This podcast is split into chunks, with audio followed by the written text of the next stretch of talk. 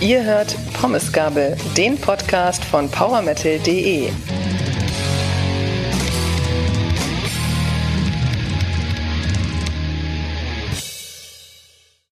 Oh mein Gott, ich durfte mal wieder den Einsprecher machen. Oh. Hier ist Pia. Ich bin heute zu dieser wunderbaren Jahresabschlussfolge zusammen mit Marcel. Hallo. Halli, hallo. Und Jakob ist natürlich auch dabei. Hi Jakob. Guten Tag. Wir wollen heute ein bisschen das Jahr 2020 äh, Revue passieren lassen anhand der Alben, die wir so gut fanden, der Lieder, die wir gut fanden, ein bisschen was, was wir nicht so gut fanden, wie man das so von so einem Jahresrückblick gewohnt ist, glaube ich. Aber auch bei powermetal.de auf der Hauptseite kann man seinen Poll jetzt runterladen, also die, das Formular dafür runterladen und abgeben. Genau, genau, genau. Also wir machen ja so zwei Dinge. Es gibt einmal den Redaktionspoll, den wir drei jetzt schon abgegeben haben. Mhm. Es gibt aber auch den Poll, wo dann die Leserinnen und Leser gerne abstimmen können. Also ihr da draußen einfach auf powermetal.de, da ist es, glaube ich, auch ganz präsent ganz oben. Ja. Runterladen, ausfüllen und dann fließt ihr mit ein in die Wertung zu den Alben des Jahres 2020 und was da noch so dabei war. Also macht fleißig mit. Genau. Ich würde sagen, wir sprechen erstmal so generell darüber, wie das Jahr 2020 im musikalischen Sinne für uns verlaufen ist. Marcel, magst du den Anfang machen? Sehr gerne. Ich habe natürlich im Vorfeld auch versucht, das Jahr 2020 mit den vorherigen Jahren ähm, zu vergleichen und muss sagen, dass es recht ernüchternd war, das Jahr. Klar, man hat immer so seine, seine Lieblingsbands, auch seine Lieblingsalben, aber selbst meine Top 5, die höre ich meistens nicht am Stück, sondern das sind dann Alben, von denen ich wirklich den, den Großteil wirklich gut finde. Das ist eben der große Unterschied zu den letzten beiden Jahren speziell. Um das mal Revue passieren zu lassen, 2018 hatte ich mit der, der Veröffentlichung von The Nightford Orchestra oder Judas Priest oder auch äh, Farmer Boys hatte ich ganz, ganz tolle Alben im Repertoire. Und letztes Jahr war für mich das von den Veröffentlichungen her beste Jahr und da konnte 2020 einfach nur gegen abstinken. Letztes Jahr haben Storm Warrior, Atlantic Codex, aber auch Overkill beispielsweise neue Alben veröffentlicht. Und klar, dieses Jahr kamen auch wirklich sehr gute Bands nochmal ans Tageslicht, aber von den Veröffentlichungen her stellte sich keine einzige Platte als wirklich herausragend heraus, wo ich dann auch noch in 10, 20 Jahren sage, yo, aus dem Grund wird mir 2020 auch in Erinnerung bleiben. Von daher frage ich gerne mal Jakob, wie er dann so 2020 musikalisch empfunden hat. Ja, ganz ähnlich wie du und ich bin auch ein bisschen froh, dass du auch sagst, 2020 war eigentlich ein bisschen ernüchternd, weil ich höre so viele und lese so von Meinung von so vielen Leuten, die sagen, oh, 2020 war ja so ein tolles Jahr für den Metal, ne? Scheiße, es gab Hi. keine Konzerte, keine Festivals, aber die, ja, aber die Veröffentlichungen, die waren so geil. Ich denke mal, hä? Wo denn? Also ich hatte dieses Jahr so Schwierigkeiten, die 20 Alben für den Jahrespoll rauszusuchen. Hei, hei, hei, Heidewitzka. Von daher kann ich dir nur beipflichten, das war wirklich ein musikalisch sehr zähes Jahr. Es gab auf jeden Fall ein paar Highlights, aber die waren nicht so das Highlight äh, wie die Jahre davor. Also das waren durchaus stärkere Highlights, die wir davor hatten. Das höre ich ganz ähnlich wie du. Und natürlich muss auch noch gesagt werden, 2020 keine Konzerte, keine Festivals, zumindest ab Frühjahr nicht. Und für mich war es auch noch besonders, weil ich tatsächlich noch ein Konzert geben durfte, sogar zwei, aber da kommen wir auch noch gleich zu. Ja, Pia, wie war es bei dir? Erst nochmal die Frage an euch, hattet ihr das, dass Bands Releases verschoben haben aufgrund der Pandemie? Dass sie gesagt haben, nö, wir bringen nicht dieses Jahr, sondern erst nächstes Jahr raus? Habe ich gelesen, betraf jetzt nicht eine Band, die ich verfolgt habe, auf, wo ich auf Alben gewartet habe, was allerdings teilweise war, dass die Bands, die mich auch interessierten, äh, gesagt haben, wir veröffentlichen erstmal digital und zwei, drei Monate später erst physisch, weil es auch mit Presswerken wohl äh, Schwierigkeiten ne, gab, Lieferengpässe und so weiter. Genau. Aber richtig äh, verschoben auf nächstes Jahr habe ich zumindest offiziell nichts. Ich kann mich nur daran erinnern, aber meißelt mich jetzt nicht in Stein, dass, glaube ich, in Extremo ihr Album nach hinten verschoben haben. Die wollten das, glaube ich, im März veröffentlichen und aufgrund der beginnenden, damals beginnenden Corona-Pandemie haben sie es dann auf, glaube ich, Mai verschoben. Bin mir jetzt aber nicht so sicher, aber generell haben die Bands, die, die ich verfolge, eher nicht gesagt, wir verschieben das jetzt auf unbestimmte Zeit nach hinten, wenn die ganze Suppe vorbei ist, sondern haben es dann eben rausgebracht und standen dann eben dann auch bei den Konsequenzen dann gerade. Hm. Okay. Ja, mein Musikjahr 2020. Also Ich fand es großartig. So, wenn man alles andere ausblendet und nur die Releases nimmt, dann war 2020 wunderschön. 2017 fand ich auch toll, da waren viele starke Veröffentlichungen und seitdem waren es so, war es so eher mau, also 18, 19 war nicht so gut für mich.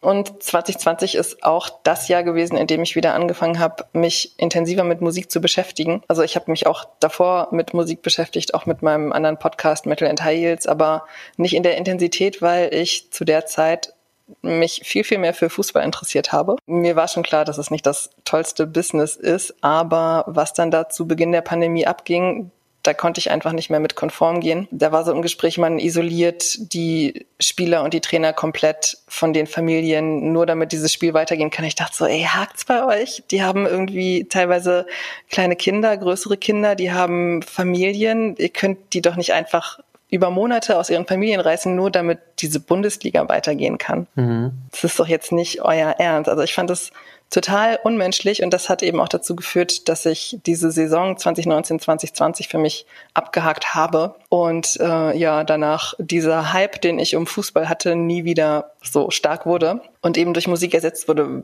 Vermutlich auch, weil mir Musik in schwierigen Situationen sehr hilft und so eine Pandemie ja an niemandem spurlos vorübergeht und ja, Musik mir da auch sehr gut durchgeholfen hat durch diese vergangene Zeit. Absolut. Mhm, total. Und ich finde, man kann auch sehr dankbar sein, dass es wirklich so, ja, ganz fleißig äh, weiter Neuveröffentlichungen gab überhaupt, ne? Weil, mhm. ne, also Veröffentlichungen hängen ja immer mit Promo zusammen und Promo hängt dann auch mit Natur zusammen und das konnte ja alles so in diesem Kreislauf gar nicht stattfinden. Ne? Also Promo, Veröffentlichung, Tour. So ist ja eigentlich der Kreislauf und wir von vorne. Das konnte ja alles gar nicht stattfinden und dennoch haben die Bands halt gesagt, nee, wir hauen unseren neuen Kram trotzdem raus. Das ist schon echt stark, finde ich. Die meisten zumindest. Genau, die meisten. Und es haben ja zum Beispiel auch Eskimo Cowboy gemacht. Die haben gesagt, sie wollen jetzt mit dem neuen Sänger Nico eigentlich gerne ein neues Album rausbringen und haben aber recht bewusst auch gesagt, äh, ey, diese Zeiten sind so traurig für die meisten und so schwierig. Lass uns doch mal irgendwas raushauen, dass sie auf andere Gedanken kommen. Und dann haben sie eben dieses Hyper Hyper rausgebracht, das dann so unglaublich durch die Decke gegangen ist. Und das war sehr cool, dass sie das gemacht haben. Ich bin ja lange ohne Lieblingsband gewesen und viele Leute haben immer gesagt, hey, du hörst so viel Eskimo Callboy, warum sagst du eigentlich nicht, dass das deine Lieblingsband ist? Eskimo Callboy sind eine, ich sag jetzt einfach mal Spaßband und eigentlich, damit so eine Band mich wirklich fesseln kann, brauche ich auch gute Lyrics. Und ich fühle mich gerade tatsächlich so, als wenn ich euch erzähle, dass ich frisch verliebt bin. Also es ist, es geht diesem Gefühl sehr nah. Ich habe ein bisschen Herzklopfen und das ist doch schön. Solange die Band gut zu dir ist. Hast du unseren Segen? Danke, danke. Ich höre die tatsächlich erst seit dem 16.12. so ungefähr. Seitdem läuft nur diese Band bei mir rauf und runter. Ich habe auch keine Lust, irgendwas anderes zu hören. Und das Lustige ist auch, dass ich die Band vom Namen her schon kannte, schon recht lange. Und ich hatte auch immer, wenn ich diesen Bandnamen irgendwo gesehen habe, das Gefühl, dass die irgendwann für mich eine Rolle spielen wird, aber noch nicht zu dem Zeitpunkt. Ich lehne mich jetzt weiter zum Fenster und bezeichne sie tatsächlich als meine neue Lieblingsband. Mhm. Okay. Herzlichen Glückwunsch. danke, danke.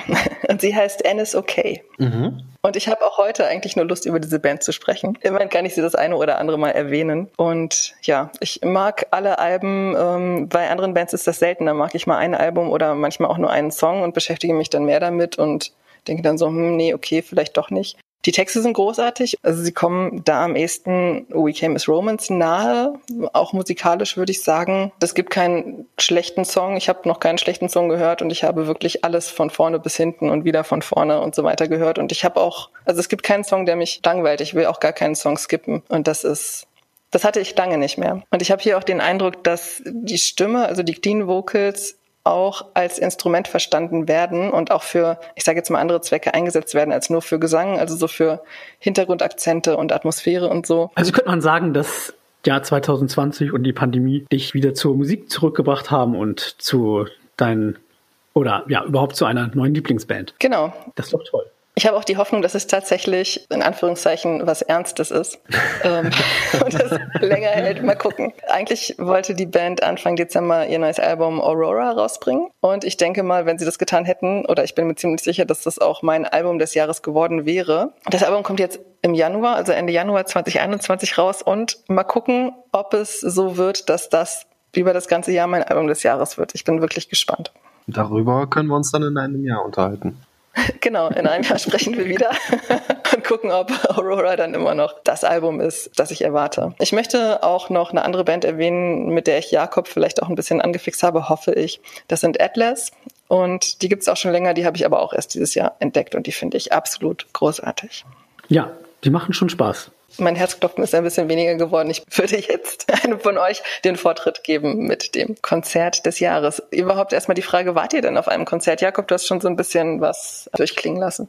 Ja, also Anfang des Jahres habe ich mit einer meiner Bands, in diesem Fall Soon, ähm, angefangen, ein Etude zu machen. Ja, wir konnten immerhin zwei Konzerte spielen. Einmal in Oberhausen und in Hamburg. Da ging das halt schon so langsam los. Ne? Also es gab noch nicht so viele Fälle in Deutschland, aber hat Nordrhein-Westfalen, wo Oberhausen ist, war schon ja eine Hochburg damals, die Kleinstadt Heinsberg. Und das war dann schon so ein bisschen, dass man auch überlegt hat, ach, machen wir das oder nicht? Und dann haben wir aber halt gesagt, nee, komm, es gibt ja noch keine offiziellen Verbote und äh, die kommen schon früh genug noch und darum haben wir uns halt gewagt, das zu machen und es kam auch gut an. Ja, und abseits von den Konzerten, die ich selber gegeben habe, war ich tatsächlich, das habe ich fast übersehen, äh, Anfang des Jahres auf der Reeperbahn in Hamburg auf dem Konzert.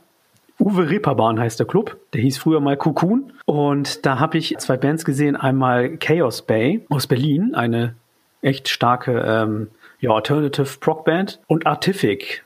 Das war eine, tja, Progressive Metalcore Band, kann man sagen. Und das war echt eine echt coole Mischung und ein schöner Abend irgendwie. Also, wo man nicht dachte, dass da so viele Leute auftauchen. Oder ich dachte es zumindest nicht. Das war aber echt trappelvoll. Das hat Spaß gemacht, ja. Und ja, umso trauriger ist es, dass wir da dieses Jahr so auf dem Trockenen lagen. Ne? Das war's dann aber auch für dieses Jahr. Und ich glaube, so wenig Konzerte und so wenig Schlagzeug gespielt wie dieses Jahr habe ich echt noch nie. Was echt schade ist, aber ähm, ja, andererseits konnte man sich dann auf andere Sachen konzentrieren, wie zum Beispiel diesen tollen Podcast. Ganz genau. wie war das bei Marcel? Der Marcel, der hat Anfang des Jahres ziemlich reingehauen mit Konzerten, war auf insgesamt fünf Stück. Wow, R Rekord. Nicht schlecht. Ja, die auch allesamt auf meinen ersten fünf Plätzen dann gelandet ist, über die wir dann gleich reden. Dann ab ungefähr der dritten Märzwoche hat es ja abrupt aufgehört und ähnlich wie bei Jakob habe ich dann die, die Energie, die ich dann irgendwie nicht mehr für Konzert hatte, habe ich dann in andere Sachen, speziell für die Musikredaktion PowerMetal.de gesteckt. Habe im Frühjahr, also bis Juni, habe ich sehr viele Interviews gemacht. Natürlich mit dem Podcast auch mir einen kleinen, einen kleinen Lebenstraum erfüllt und konnte dann einfach mal ja ein bisschen anderweitig mit Musik arbeiten. Was ich vielleicht, wenn wir ein ganz normales Jahr gehabt hätten, eventuell nicht in dieser Intensität dann hätte machen können. Insofern ähm, hatte alles so seine Vor- und Nachteile. Also mir haben Konzerte speziell in den letzten Monaten sehr gefehlt. Hoffe natürlich, dass sie auch schnell wieder zurückkommen und hab's auch mit Streams probiert, aber das ist einfach nicht dasselbe, wie ich finde. Ich war auch auf einem Konzert. Das war ein Crossfaith in Hamburg und ich war da mit einem Freund, den ich aus meinem Japanischkurs kenne. Schöne Grüße an dieser Stelle an Sebastian. Und wir haben den Tag so genutzt, also wir sind morgens schon hingefahren nach Hamburg und haben ein paar Läden abgeklappert mit japanischen Waren, also Essen oder so typische Sachen wie Teeservice oder wir waren noch in einem japanischen Einrichtungshaus. Dann sind wir Rahmen essen gegangen und dann sind wir zum Konzert gegangen, also so richtig Klischee. Aber es war gut und es hat sehr viel Spaß gemacht und ich bin heilfroh, dass ich auf diesem Konzert gewesen bin, weil es auch wirklich dann für mich das einzige Konzert 2020 war. Und ich war an dem Wochenende danach, glaube ich, dann auch nochmal auf einer Party, also in so einem richtigen Club mit so Musik, wo man tanzen kann und so. So richtig abgefahren. Was? bin auch sehr froh dass ich das Ende Februar noch gemacht habe, als es noch ging. Denn wie ihr auch, also ich vermisse das total. Streams sind so okay, um das ein bisschen zu kompensieren. Hm, genau, aber ich freue mich trotzdem mega, wenn die ersten Konzerte wieder möglich sind. Ich kaufe auch ständig Konzertkarten, also ich musste mich jetzt zusammenreißen. ja, wenn ich so zurückdenke, ich wäre Anfang dieses Monats wäre ich zu Torfrock nach Osnabrück gefahren. Oh, schön. Habt ihr denn viele Streams euch angeguckt oder? Ich habe mir einen angeschaut, weil ich die Band auch ein paar Wochen zuvor in Bochum live gesehen habe. Das ist The Night Flight Orchestra. Die haben dann in Schweden im Tivoli haben sie ein Konzert gegeben. Mitte April war das. Das war eine sehr, sehr interessante Idee. Das war auch hervorragend umgesetzt, aber ersetzt natürlich kein Live-Konzert. Du brauchst irgendwie dieses Live-Feeling. Du, die, die Ohren müssen danach klingeln. Ähm, du musst dich mit Menschen umgeben Generell war es wirklich eine gute Idee, der, der Sound, der war in Ordnung, aber man hat auch gemerkt, dass die Band, das ist ja die Band von dem Soulwork-Sänger, dass die auch so ein bisschen ja, ratlos war, wie sie dann eben in diesen, diesen äh, Songpausen, wenn man normalerweise Applaus verdient oder so, wenn sie da einfach steht und dann direkt zum nächsten Song übergeht, da fehlte irgendwie was. Ich war begeistert von dem Stream. Ähm, es war auch nicht die erste Nightfall Orchestra Show, aber es war eine merkwürdige, aber ich finde es gut, dass sie es gemacht haben und hat zumindest mir, ich glaube, das war sogar ein Samstagabend bei einem Cocktail, hat mir sehr, sehr viel Spaß gemacht, muss ich sagen. Hattest du so ein Live-Feeling oder war es mehr so, als, macht, als wenn man sich eine Musik-DVD einlegt? Eher Musik-DVD, weil äh, auch diese, dieses leicht merkwürdige Gefühl eben zwischen den einzelnen Songs, dass da eben eine Pause herrschte, dass das auch komplett neu für die Band war, war es mehr ja, Live-DVD oder, oder YouTube-Stream als Konzert, weil du brauchst natürlich auch diese Zuschaueraktivität. Zuschauer und Band, die spielen sich gegenseitig die Bälle zu, wie eben auf den anderen Konzerten, die ich Anfang des Jahres besucht habe. Das war so ein absolutes Zusammenspiel zwischen, zwischen Band und Publikum. Das braucht eine Band, aber ein Publikum braucht natürlich schon auch eine Band, um dementsprechend abzugehen.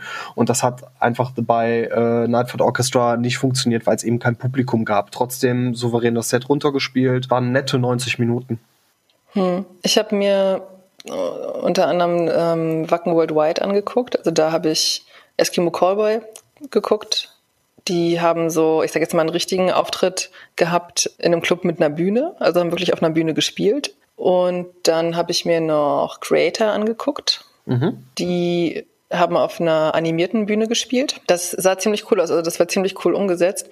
Und dadurch hattest du nicht dieses komische Gefühl von wegen, oh, eigentlich müssten da Leute sein. Also das hat das so ein bisschen abgefedert. Dann habe ich mir noch äh, Long Distance Calling angeguckt vom Wacken Worldwide und die spielen in so einem Raum, sage ich jetzt mal. Also so sieht das aus, als wenn die einfach wie in so einer Art Proberaum sind. Also so drei verschiedene Varianten. Und ich fand das so mit Creator, was die da aufgezogen haben, mit dieser virtuellen Bühne eigentlich am coolsten. Das hat, wie gesagt, so am ehesten das Gefühl gegeben, dass es auch dafür gemacht wurde. Also da fehlte dann am wenigsten. Mhm. Und das haben dann auch Eskimo Callboy beim Hashtag Lauterwerden gemacht, was auch bei Magenta TV lief, jetzt Mitte Dezember erst. Da haben viele bekannte Künstler auch mitgemacht und da haben die so Geld gesammelt oder da konntest du eben spenden für, nicht nur für Bands, sondern auch für die anderen Gewerke, die da dranhängen, also so Crews, Roadies und so weiter, die ja jetzt auch alle gerade nichts verdienen. Und das fand ich so eine sehr coole Aktion, dass die sowas halt gemacht haben, um Spenden zu sammeln, so damit am Ende vielleicht nicht ganz so viele Clubs kaputt gehen, wo man dann auch selber als Band nicht mehr auftreten kann und so. Also da sind viele schöne Sachen entstanden. Viel mehr habe ich nicht geguckt. Ich habe dann noch von The Number Zero einen Stream mir angeguckt. Den haben sie In a Stream in a Nightmare genannt, was so ganz lustig ist, weil das aktuelle Album In a Dream in a Nightmare heißt. Haben sie da ein bisschen dran angelehnt. Und das haben die in einem Club gespielt, wo sie sonst auch live auftreten öfter mal. Und die wurden da begleitet von traditionellen japanischen Drums. Also die haben dann nochmal so ein bisschen was Besondereres draus gemacht, also die Gelegenheit genutzt, dass sie einfach Platz hatten vor der Bühne für diese Drums, für diese Trommeln. Und ähm, die haben auch dann gesammelt für den Club. Also das fand ich ganz schön, dass da viel Solidarität auch herrschte. Genau, Solidarität fand ich auch ein ganz gutes Stichwort. Ich habe mir zum Beispiel angeguckt von Devin Townsend, der hat so ähm, Quarantine-Shows, so Streams gemacht und äh, die Einnahmen gingen an ein kanadisches Krankenhaus, wo halt Covid-Patienten behandelt wurden. Oh, sehr gut. Genau, das war halt aber nur er, wie er halt ein paar Songs singt, aber halt in seiner lustigen Art und das war echt schon sehr amüsant anzusehen und hat auch selbst die Kameraeinstellung alles selber gemacht. Äh, eine Kamera war an einem Ventilator und hat sich halt so gedreht. Total lustig gemacht. Äh, der Devin. Genau, Devin mhm. halt, genau. Das war echt ganz cool. Ähm, und dann, na, Streams kann man es nicht richtig nennen. Auf jeden Fall habe ich sehr die Metallica Mondays abgefeiert. Habt ihr es mitbekommen? Die haben eine Zeit lang jeden Montag ein neues äh, Live-Konzert aus ihren Archiven hochgeladen. Ach cool, das ist eine geile Idee. Das war richtig geil, da waren wirklich Sachen dabei von äh, wirklichen Anfängen aus Anfang den 80ern bis heute, also wirklich ganz, ganz äh, tolle Sachen dabei, die man auch halt wirklich noch nicht als Hardcore-YouTuber auch nicht kennt. Das war echt eine ganz coole Sache. Und das haben sie halt auch ähm, kombiniert mit einer Spendenaktion für ihre All Within My Hands Foundation, die halt auch unter anderem an Krankenhäuser ging. Und durch ein Konzert, ich weiß nicht mehr, wo es war, habe ich auch Lords of Summer mal wieder für mich entdeckt. Eine sehr, sehr geile Live-Version war das. Ich glaube, irgendwie aus äh, Brüssel, wenn ich mich nicht irre. Und ähm, das war mal wieder so ein Punkt, wo ich dann nur diesen einen Metallica-Song wirklich stundenlang rauf und runter gehört habe. Weil der in der Live-Version natürlich um einiges mehr Bock macht als auf Platte. Ich fand es auch cool, was, also dass viele Bands dann so die Gelegenheit genutzt haben, einfach selber auch was auf YouTube zu machen oder so. Also Season of Ghosts, eine Band, die ich schon länger höre, die haben sowas eingeführt. Die Sängerin und der Gitarrist haben dann so Abende, dann setzen sie sich einfach mit einem Tee vor die Kamera und quatschen mit ihren Fans. Das finde ich eine ganz gute Sache. Oder dass man bei Bandproben in den Ländern, wo es möglich ist, also es gab ja auch Länder, zum Beispiel Bodom After Midnight sind ja, ich glaube Anfang Dezember sogar noch in Helsinki aufgetreten im Tavastia. Also es war ja nicht überall so, dass wirklich gar nichts mehr ging, sondern in manchen Ländern war es halt teilweise möglich und manche Bands haben das dann gemacht, dass sie aus ihrem Proberaum gestreamt haben, wie sie proben, so dass man wenigstens ein bisschen Kontakt hatte, sage ich jetzt mal. Also dass die Bands nicht so komplett aus dem Blickfeld verschwunden sind. Das finde ich auch alles ziemlich, also da waren ziemlich viele gute Ideen dabei. Zwei Bands, die mir jetzt auf Anhieb einfallen, die haben auch Musikvideos eben daraus gedreht. Aber zu denen kommen wir ja, glaube ich, auch später noch mal kurz. Genau, da kommen wir noch zu. Mir ist gerade noch eingefallen, ich habe noch eine Sache unterschlagen. Ich habe mir auch das Tuska Utopia angeguckt. Mhm. Vom Tuska Festival in Helsinki. Die haben drei Konzerte aufgenommen in drei besonderen Locations. Also ich habe mir Turmion Kettilöd angeguckt. Die haben auf dem Gelände gespielt, wo normalerweise das Festival stattfindet, aber in einem Bereich, der für FestivalbesucherInnen normalerweise nicht zugänglich ist und ähm, haben da so eine Pyro-Show gehabt und das wurde gefilmt. Dann haben Apokalyptika, ich glaube, in einer alten Kirche gespielt und Battle Beast haben in so einer Ruine im Wald gespielt. Die Idee an sich fand ich ziemlich cool, aber die haben dann, also wenn ich mich hinsetze, um das Konzert zu gucken, dann will ich mich hinsetzen und das Konzert angucken. Und da war es so, dass sie dann nach, ich sag mal, drei Songs so einen kleinen Einspieler hatten, wo sie ein bisschen was von Helsinki gezeigt haben. Dann kamen wieder ein paar Songs, dann kam ein Einspieler-Interview mit der Band und so. Und das fand ich schade. Also das hätte ich mir eher am Ende gewünscht, so von wegen, das war jetzt der Stream. Und jetzt könnt ihr euch das noch angucken, wenn ihr wollt. Aber es hat eben dieses Feeling total unterbrochen, wenn man gerade so in der Musik drin war. Und die haben das also man konnte sich Tickets kaufen und die haben das dann für, ich glaube, 48 Stunden nur offen gelassen. Und ich habe keine Ahnung, was die jetzt mit diesen Aufnahmen machen. Also es wäre ja eine komplette Verschwendung, wenn die die nicht noch für irgendwas benutzen würden, wenn die diesen Aufwand da betrieben haben. Das fand ich ein bisschen komisch, muss ich sagen. Okay. Und eine Band fällt mir auch noch ein, die ich auch noch hervorheben möchte, und zwar The Hirsch-Effekt. Der eine oder andere kennt sie vielleicht, ne? Hannoveranische, tja, Artcore-Band nennen die sich ja. Die haben auch dieses Jahr ähm, ein Album veröffentlicht, das auch noch mal später im Gespräch vorkommen wird. Und die haben tatsächlich als ja Corona-Konzerte einigermaßen gingen, also Corona-konforme Konzerte, haben die das auch versucht und auch durchgezogen, wirklich eine kleine Tour gemacht. Und das finde ich auch ganz stark, weil das kann eigentlich nur gemacht werden, wenn eine Band sagt, äh, scheiß auf Gewinnmarge, äh, wir machen das, weil wir Bock haben. Alles draußen bestuhlt, äh, mit wenig Publikum. Da sieht man halt, dass die wirklich leidenschaftlich dabei sind. Das fand ich echt toll, dass die das gemacht haben, ja. Wie fandet ihr so andere Alternativen? Also dieses mit bestuhlt und so, das ist was, wo ich sagen würde, das könnte ich mir auch noch vorstellen, wenn eben nichts anderes mehr geht. Also die viel äh, schon besprochenen Autokino-Konzerte finde ich ziemlich schlimm. Ja. Also, puh. also Doro war ja eine der ersten, die das ja gemacht hat. Ähm, das fand ich echt nicht geil. Also da sitzen die dann in ihren hupenden Autos und die geht da durch die Autoreihen. Also, nee. Also ich kann mir das theoretisch bei Comedians eigentlich ein bisschen besser vorstellen, aber bei, bei Musikgruppen, egal in welchem Genre sie zu Hause sind, ist das schwer vorstellbar. Also ich selbst, ich war in keinem. Ich habe Autokino per se für mich entdeckt im Sommer. Das war's dann aber auch. Und ähm, wenn ich mir irgendwie vorstelle, im Auto zu sitzen und dann spielt dann eine Band irgendwie auf der Bühne und die wird dann quasi nur von Applaus in Form von Hupen oder, oder Lichthupe dann irgendwie äh, ja, ähm, bestätigt, ist das, äh, das ist befremdlich. Also das ist wahrscheinlich noch befremdlicher, als sich so, eine, so ein Livestream ohne Publikum anzuschauen muss ich dazu sagen. Also dann besuche ich lieber kein Konzert als irgendwie Autokino-Konzerte. Ja, diese Situation finde ich weird, aber was ich noch viel schlimmer finde, also für mich gehen Autokino-Konzerte gar nicht, wenn es nichts anderes gibt, weil da so eine richtig krasse Klassismusnote reinkommt. Also um überhaupt zu so einem Konzert gehen zu können, die Karte an sich ist wahrscheinlich schon teuer genug, aber ich muss ja auch ein Auto haben oder das Geld haben, mir ein Auto mieten zu können. Das heißt, ganz, ganz viele Leute, die nicht so viel Geld haben, fallen einfach mal hinten runter. Tja, Pech gehabt, kannst du nicht zum Konzert. Und das finde ich einfach unendlich scheiße. Von daher gehen so Autokinokonzerte für mich gar nicht. Es sei denn, es passiert parallel. Ne? Also wenn ich jetzt so ein normales Kino nehme, kann ich ja in meinen Hochglanz Cinemax, was weiß ich, wie die alle heißen, gehen und da 15 Euro für meine Kinokarte bezahlen. Ich kann aber auch in die kleine Kaschemme um die Ecke gehen, wo ich drei Euro für die Kinokarte zahle. Ne? Also da habe ich die Wahl. Aber wenn es nur dieses Autokinokonzert gibt und ich muss mich entscheiden, ob ich jetzt 200 Euro ausgebe, weil ich mir noch ein Auto mieten muss und so, nee, nee, nein.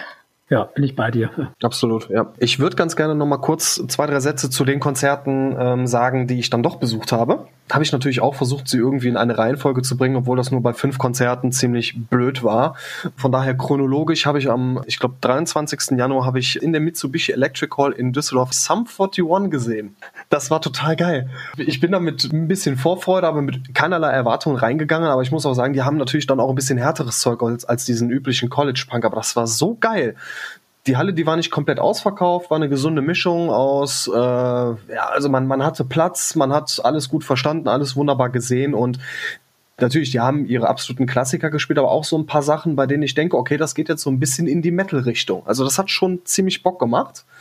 Wiederum ein paar Wochen später war ich bei Hammerfall zusammen mit Battle Beast und Sirius Black in Osnabrück im Hyde Park.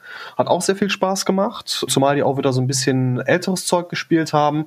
War eine coole Mischung aus eigentlich ja der kompletten Diskografie der Jungs und äh, Hammerfall war eine der ersten Bands, mit denen ich damals irgendwie in diesen Heavy Metal Kosmos dann eingetreten bin, zusammen mit Halloween, aber wir hatten das Thema ja schon mal.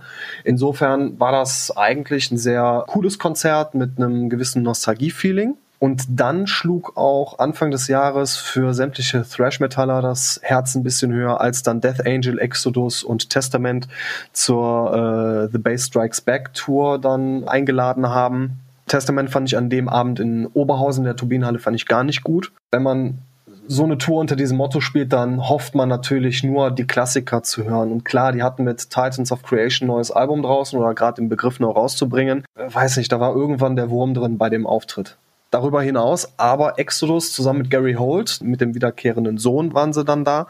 Und Death Angel mit so einem Frontmann wie äh, Mark Osegueda, das hat tierisch Bock gemacht, den beiden Bands zuzugucken. Waren zwei Nummern für sich. Dann The Nightfall Orchestra, auch in Bochum, war auch ein sehr, sehr schönes Konzert. Und mein Konzert des Jahres war tatsächlich auch in der, äh, in Oberhausen, allerdings in der Köpi Arena, Five Finger Death Punch. Das war mein erstes Five Finger Death Punch Konzert. Die waren da zusammen mit Bad Wolves und Megadeth.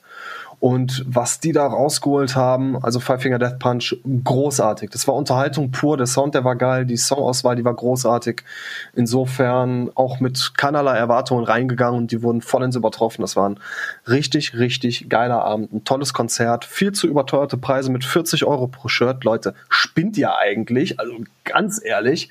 Aber ähm, das, was ich gesehen habe, hat äh, diesen leichten Ärger dann doch wieder so ein bisschen wettgemacht. Ja, komisches Package irgendwie, ne? Mutig. Also ich kann ja verstehen, wenn Bad Wolves als so Alternative Metal Band zusammen mit Five Finger Death Punch auf Tour sind. Auf jeden Fall, das passt. Aber gerade mit Megadeth und dann habe ich mich mal mit jemandem darüber unterhalten und eigentlich war das so eine Win-Win-Situation, weil Five Finger Death Punch konnten so ein paar Altmetaller noch abgreifen als Fans und ja, die Leute, die dann überwiegend Megadeth sehen wollten, die haben dann natürlich dann erstmal gesehen, ähm, wer überhaupt Five Finger Death Punch war und waren dann vielleicht auch mal gewillt, sich auch den ein oder anderen Song dann auf Platte anzuhören. Ich denke, solche mutigen Packages sollte es in Zukunft öfters geben, weil es auch eine sehr, sehr abwechslungsreiche Sache war. Ja, cool, dass du auf so vielen Konzerten warst und Jetzt vermisse ich Konzerte noch viel mehr, wo wir so drüber sprechen.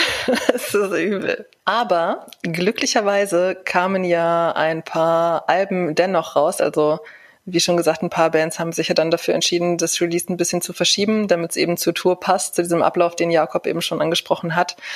Das haben aber nicht alle gemacht und so kamen doch einige Alben und EPs raus in diesem Jahr und ähm, da ich so die Highlights habe, würde ich einfach sagen, ich mache den Abschluss und Marcel hat schon gesagt, für ihn war es, ich will jetzt nicht sagen desaströs, aber. Nö, es war halt nicht so erfolgreich wie die letzten beiden Jahre, sagen wir mal so. Hm, dann fang du doch mal an mit deinen Top 10 Alben des Jahres. Mir ist bei den Top 20 auch aufgefallen, dass neun der 20 Interpreten bei mir aus Deutschland kommen. Das sind deutsche Bands. Von Platz 11 bis 20 haben sich unter anderem Heaven Shall Burn, Deathstorm, aber auch Maladie und äh, Freddy Dörnberg, der Keyboarder von Axel Rudi Peldern auch versammelt. Das sind alles ganz, ganz tolle Alben gewesen. Witzigerweise, Heaven Shall Burn ist so eine Band, genau wie Epica oder Amorphis, die ich eigentlich so vor rationalen Gesichtspunkten mögen müsste, total gut finden müsste. Ich finde aber keinen Zugang. Also bei allen drei Bands ist das so. Sobald das Lied vorbei ist, habe ich es vergessen. Da kenne ich aber auch einige, wo ich auch sagen würde, ey, den muss ich doch eigentlich mögen, aber irgendwie, irgendwie hackt da irgendwas. Ich kann nicht mal sagen, dass ich sie schlecht finde, denn ich weiß ja gar nicht, wie sie klingen. Also wirklich, ich kann dir keine einzige Melodie vorsingen oder so, obwohl ich die schon x-mal live gesehen habe. Das ist total faszinierend. Aber ja, umso spannender, dass du die Band ähm, gut findest, weil es ja eigentlich eher mein Spektrum ist. dass das also generell höre ich Heaven Shall Burn seit vielen Jahren sehr gerne. Das Veto-Album hat mir auch damals sehr gut gefallen und als dann Of Truth and Sacrifice rauskam, erstmal hat mich das Artwork sehr angesprochen. Ist zwar jetzt nicht mein Lieblingsartwork des Jahres 2020, aber das war auch ein Doppelalbum, von daher war es sehr, sehr viel auf einmal. Für mich nicht zu viel, auch überraschenderweise. War rundum ein gutes Album und wenn ich dann auch mal so äh, Plätze 11 bis 20 dann nochmal durchschaue, es hat sich sehr viel Thrash Metal drin versammelt mit Heathen, Testament ähm, und Sepultura. Aber kommen wir auf deine Frage äh, ja. nochmal zurück. Meine Top 10 Angeführt auf Platz 10 waren In Extremo mit dem Album Kompass zur Sonne. Hat mich wieder so ein bisschen zurück zu äh, Mittelalter-Rock, Deutschrock gebracht. Vielleicht auch durch die damals rosarote Fanbrille. Ich hatte auch äh, Mitte des Jahres ein sehr schönes Interview mit dem Micha. Und ähm, generell war das ein ja, sehr, sehr schönes Album, sehr abwechslungsreich, hatte auch mit Saigon und Bagdad einen Song drin, der es auch in meinen Top 20 geschafft hat von meinen Lieblingssongs des Jahres. Ähm, des Weiteren auf Platz 9 Sorcerer. Ähm, die habe ich vor ein paar Jahren am Hard Festival live gesehen. Die fand ich abartig geil, weil die genauso geklungen haben wie auf Platte, nur besser. Lamenting of the Innocent war das dritte Album, was unser Peter, unser Chefredakteur, auch rezensiert hat und generell sehr cooler, traditioneller Doom, sehr cooler, traditioneller äh, Heavy Metal, fand ich richtig toll. Auf Platz 8, da wird sich jetzt wahrscheinlich unser lieber Raphael die Hände vors Gesicht werfen, haben es geschafft, äh, Gravedigger mit Fields of Blood. Schöne Grüße an Chris Boltendahl. Ich mag das Album immer noch sehr, sehr gerne. Was hat Raphael denn mit Gravedigger? Raphael ist jetzt nicht der allergrößte Gravedigger-Fan der letzten Monate, sage ich mal so. Okay. Auf Platz 7 ein Album, was wir bei der Soundcheck November Folge schon besprochen haben, Iron Savior mit Skycrest. Ganz, ganz cooler Hamburger Heavy Metal. Auf Platz 6 waren Raven mit Metal City. Ein Album, was ich ähm, speziell noch mal in den letzten Wochen tierisch abgefeiert habe, was unfassbar geiler Speed Metal, traditioneller ähm, Heavy Metal ist. Ganz, ganz, ganz, ganz tolles Album, wie ich auch finde, mit einem sehr coolen Artwork. Und Soundcheck-Sieger. Ich weiß nicht mehr in welchem Monat, aber Raven haben doch mit Metal City den Soundcheck gewonnen, oder? Ich glaube schon, ja. Ist schon ein paar Monate her, aber das, das stimmt. Und vollkommen zu Recht. Also da war auch Rüdiger nicht der Einzige, der von uns äh, das Album abgefeiert hat. Lustigerweise spielt da ja der aktuelle Schlagzeuger von Fear Factory auch. Ich weiß nicht, ob es daran liegt, aber die Alben, die ich jetzt genannt habe, die kamen ja eher Frühjahr oder im Sommer heraus.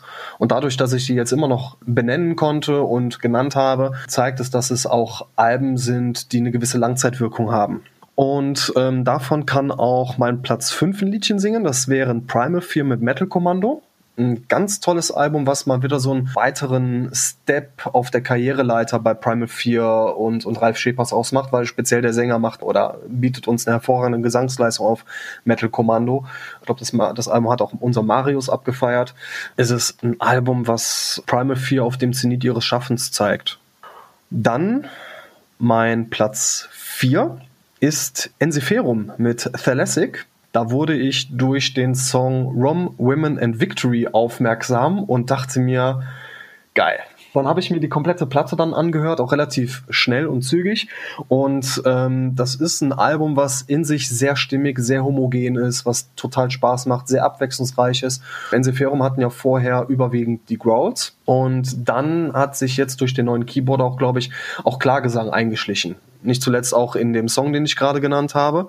Kann also jedem, ja, Folk, Rocker, Metaller, was auch immer, kann ich verlässlich ans Herz legen. Nicht nur aufgrund dieses coolen Artworks. Der Sänger von Ensiferum ist doch auch der, der bei Norsa gesungen hat, ne? Ja, genau. Petri Lindros. Ja. Durch ihn habe ich gelernt, Death Metal Vocals zu verstehen. Ich finde, man versteht ihn sehr, sehr gut. Das stimmt. Mittlerweile verstehe ich so gut wie alles bei Death Metal Vocals, aber das war so der erste, den ich sehr gut verstanden habe. Ja, über meinen dritten Platz haben wir schon in einigen Folgen zuvor sehr lange gesprochen, auch sehr schön gesprochen, zusammen mit Tom Angel Ripper. Es ist nämlich das Genesis-Album von Sodom geworden. Um es noch mal ganz kurz zusammenzufassen, wird er speziell in die Persecution Mania und Agent Orange Richtung. Tolles Album, auch noch Wochen später. Auf Platz zwei ist auch wieder Thrash Metal gelandet mit Warbringer. Weapons of Tomorrow ist, glaube ich, so meine Überraschung des Jahres. War ich bei dir auch überrascht, dass es so weit oben steht? Ich glaube, ich hatte das Album, ähm, lass mich mal eben kurz schauen, mit 8,5 bewertet. Muss aber dazu sagen, dass es speziell jetzt im Herbst und im Winter, ähm, ich habe es nochmal rausgeholt und das ging so geil rein. Ich weiß nicht, woran es lag. Vielleicht an der Jahreszeit, vielleicht an der besinnlichen Zeit bezüglich Weihnachten, keine Ahnung. Aber Weapons of Tomorrow ist geiler, pur Thrash Metal, wie er im Buche steht. Hat mir sehr gut gefallen, ist für mich das bisher stärkste Album der Amis. Also jeder, der irgendwie auf Slayer, Exodus, Creator steht, der aber vielleicht mal was Neues hören möchte, ohne irgendwie die alten zu vernachlässigen, dem äh, sei Warbringer wärmstens ans Herz gelegt. Und jetzt Trommelwirbel. Ich habe die Band jetzt auch schon äh, am Anfang der Folge so ein bisschen erwähnt. Ähm, das letzte Album, das war sehr, sehr gut. Das neue Album ist ähnlich gut, aber auch kein absolut lichterloh brennendes Highlight, so wie ich mir das irgendwie erhofft habe. Aber es ist trotzdem ein supergeiles Album. The Nightflight Orchestra mit Aromantic. Das ist unfassbar toller AOR, Classic Rock, nennt es wie ihr es wollt. Geht total gut ins Ohr. Man, man erwischt sich dabei, dass man auch wirklich auf, auf sämtlichen Autofahrten ähm, die Melodien einzeln mitpfeift. Ein sehr abwechslungsreiches Album. Kann also dementsprechend den, den Hype um die Band vor einigen Jahren auch wunderbar nachvollziehen. Bei mir war es so, ähm, ich habe den am Anfang eher nicht verstanden. Klar, die ersten drei Alben, die gingen ganz gut rein. Und dann gab es bei Amazon diese drei CDs für 15 Euro Aktion, die es damals noch gab. Und um irgendwie auf die 20 Euro zu kommen, gab es dann das Ember Galactic Album, auch für 5 Euro. Und ich dachte mir, komm, schmeiß mit rein. Wenn du es nicht hören willst, dann hörst du es halt nicht. Und habe dann auf dem Weg zur Arbeit Ember Galactic gehört. Und ab dann war es um mich geschehen. Das war so ein unfassbar geiles Album und seitdem habe ich The Night for the Orchestra wirklich aufs Kleinste mitverfolgt. Ähm, Sometimes the World Ain't Enough war das letzte Album und jetzt eben Aromantic mit dem aktuellen Album. Ganz, ganz tolle Musik, die Entdeckung der letzten drei Jahre für mich. Ich denke auch mal, dass dieser, dieser Fokus auf The Night for the Orchestra auch daran liegt, dass Soulwork bei mir ähm, seit einiger Zeit wieder sehr, sehr gut reingeht. Allerdings ist Aromantic, um mal so ein kleines Resümee zu ziehen. Einfach ein ganz, ganz tolles Album, was von Herzen kommt, was ans Herz geht, was sehr viele schöne Ohrwürmer parat hält und ähm, wie ich finde auch den Song des Jahres parat hält. Aber dazu gleich später mehr. Mhm. Jakob, deine Top 10 Alben des Jahres 2020. Platz 10 gefällt mir sehr gut. Dankeschön. Ja, die 10 da habe ich eine Band, da haben wir tatsächlich eine Überschneidung. Ich war hier, zwar nicht auf der 10, aber in den Top 20. Und zwar ist es äh, Hatebreed mit Weight of the False Self. Das hat mich auch ein bisschen überrascht, aber besagtes Album ist einfach so auf die Fresse und dabei so, ja, wie soll ich sagen, klug und ähm, macht einfach derbe Laune. Das hätte ich so nicht erwartet. Auch, dass es auf der 10 landet, hätte ich auch nicht erwartet, aber. Lyrisch wertvoll genauer betrachtet ist es das auf jeden Fall wert. Alleine der Titeltrack ist einfach wahnsinnig geile Nummer. Das ganze Album bockt einfach derbe. Darum Platz 10 für den Hardcore Metal von Hatebreed. John Petrucci ist mit seinem Soloalbum Terminal Velocity auf der 9. Es ist ein Soloalbum. John Petrucci ist der Gitarrist von Dream Theater, wie viele wahrscheinlich wissen. Und er hat auf dem Album gemeinsame Sache mit seinem ehemaligen Bandkollegen Mike Portnoy am Schlagzeug gemacht und Dave LaRue ist am Bass. Ich habe über das Album schon mal in einer früheren Folge gesprochen und das Album macht so viel Spaß. Es ist ein Instrumentalalbum, wie ich ja gesagt habe, aber Gesang fehlt einfach gar nicht. Es ist so spannend geschrieben. Natürlich ist es auch frickelig. Ne? Also John Petrucci will natürlich auch zeigen, was er kann. Aber es ist trotzdem nicht nur um des Frickelwillens, sag ich mal, sondern das sind wirklich sehr gute Songs und diese Chemie zwischen Mike Portnoy und John Petrucci ist einfach einzigartig. Bei mir kommen da halt wirklich alte Gefühle und Erinnerungen an Dream Theater hoch, die da haben auch dafür gesorgt, dass das Album auf Platz 9 gelandet ist. Also im Instrumentalbereich das beste Album dieses Jahr, würde ich sagen. Ist von Dream Theater nicht auch jetzt irgendwie was zu erwarten? Ja, man, sie sind ja ein Studio, ne? Hört man. Aber auch von John Petrucci und Mike Portnoy zusammen kommt wahrscheinlich auch nächstes Jahr noch was. Aber da können wir noch mal äh, später drüber sprechen. Genau, auf der 8 kommt dann auch eine Proc-Band, die heißt Haken. Sind vielen auch ein Begriff, denke ich. Und die haben mit Virus ein Album auf den Markt gebracht, als eigentlich noch gar nicht klar war, dass wirklich ein Virus um die Welt umgeht. Von daher haben sie da wirklich äh, den Zahn der Zeit getroffen äh, mit dem Titel. Und das Album war tatsächlich gar nicht so präsent bei mir, dass es in meinen Top 20 oder in Top 10 sogar landet. Aber als ich mir das dann nochmal jetzt ähm, ja, nachgehört habe ähm, für, für den Poll, hat das Album so eingeschlagen bei mir. Unglaublich. Also ähm, das hat wirklich nochmal einen riesigen Sprung gemacht und ich würde nach wie vor sagen, dass, dass, dass Haken wirklich irgendwann mal in Dream Theaters Fußstapfen treten können. Ich weiß, das ist eine steile These, aber die hatten auf jeden Fall das, das Potenzial dazu. So, auf der 7 kommt dann Igor mit 3R. Ja, das ist eine ganz spezielle Band. Die haben ein Album rausgebracht, auch am, zu Beginn der Pandemie, das heißt Spirituality and Distortion und ist einfach der vertonte Wahnsinn. Es ist Elektro, es ist Metal, äh, es ist Dubstep, es hat aber auch äh, orientalische Klänge, es hat Balkanklänge, sogar George Corpse Grinder von Cannibal Corpse macht auch einen Gesangsbeitrag. Also es ist wirklich irre vielfältig. Es macht einfach unglaublich viel Spaß. Man braucht klar harte Nerven dafür, aber es ist wirklich Musik, die wirklich alle Korsetts aufsprengt und ich finde einfach, das muss auch belohnt werden und äh, es macht einfach wirklich Spaß, das zu hören. Klar, ich kann es jetzt auch nicht irgendwie zweimal nacheinander hören, aber ich kann es wirklich oft hören. Ich habe es auch schon oft gehört. Spannendes Album für alle, die über den Tellerrand hören mögen. So, dann Platz 6 macht mich was bisschen traurig, weil die Band, die heißt Eben Ivory und das Album heißt The Long Dream 1 oder The Long Dream 1 und ist eine australische moderne Prog Metal Band. Modern also mit Alternative Einflüssen, mit Gent Einflüssen, mit Klagesang und auch Schautgesang. Das Traurige dabei ist, dass die Band sich kurz danach aufgelöst hat. Ich habe das irgendwie alles überhaupt nicht verstanden, weshalb die sich aufgelöst haben ich verstehe ich nicht. Und auch das Album kriegt man überhaupt nicht mehr. Finde ich total merkwürdig. Auch, äh, ja, also nachdem sie sich aufgelöst haben, hat das Label die auch nicht mehr vertreten. Die haben gesagt, nö, äh, haben keinen Bock mehr. Also irgendwas ist da wohl mit dem Label und denen auch passiert. Ich habe es nicht ganz nachvollziehen können, was da eigentlich genau los ist. Auf jeden Fall, ja, tolles Album. Gibt's aber leider nicht mehr, die Band. und ist wohl auch nicht so einfach, das Album zu kriegen. So, jetzt kommt ein sehr unmetallisches Album und überrascht mich genau wie einige andere Plätze in meinem Poll, die mich überrascht haben. Und zwar ist es äh, von Die Ärzte Hell. Großartig, danke. Gerne. Ja, also ich war nie so der Ärzte-Fan. Ich fand immer nur also vereinzelte Songs, die auch im Radio liefen, fand ich ganz cool. Klar habe ich auch ein paar Alben und früher auch die 13 habe ich rauf und runter gehört. Und ich war jetzt nie so jemand, der sagt, ja, hier die Ärzte, da hole ich mir auf jeden Fall immer ein Album.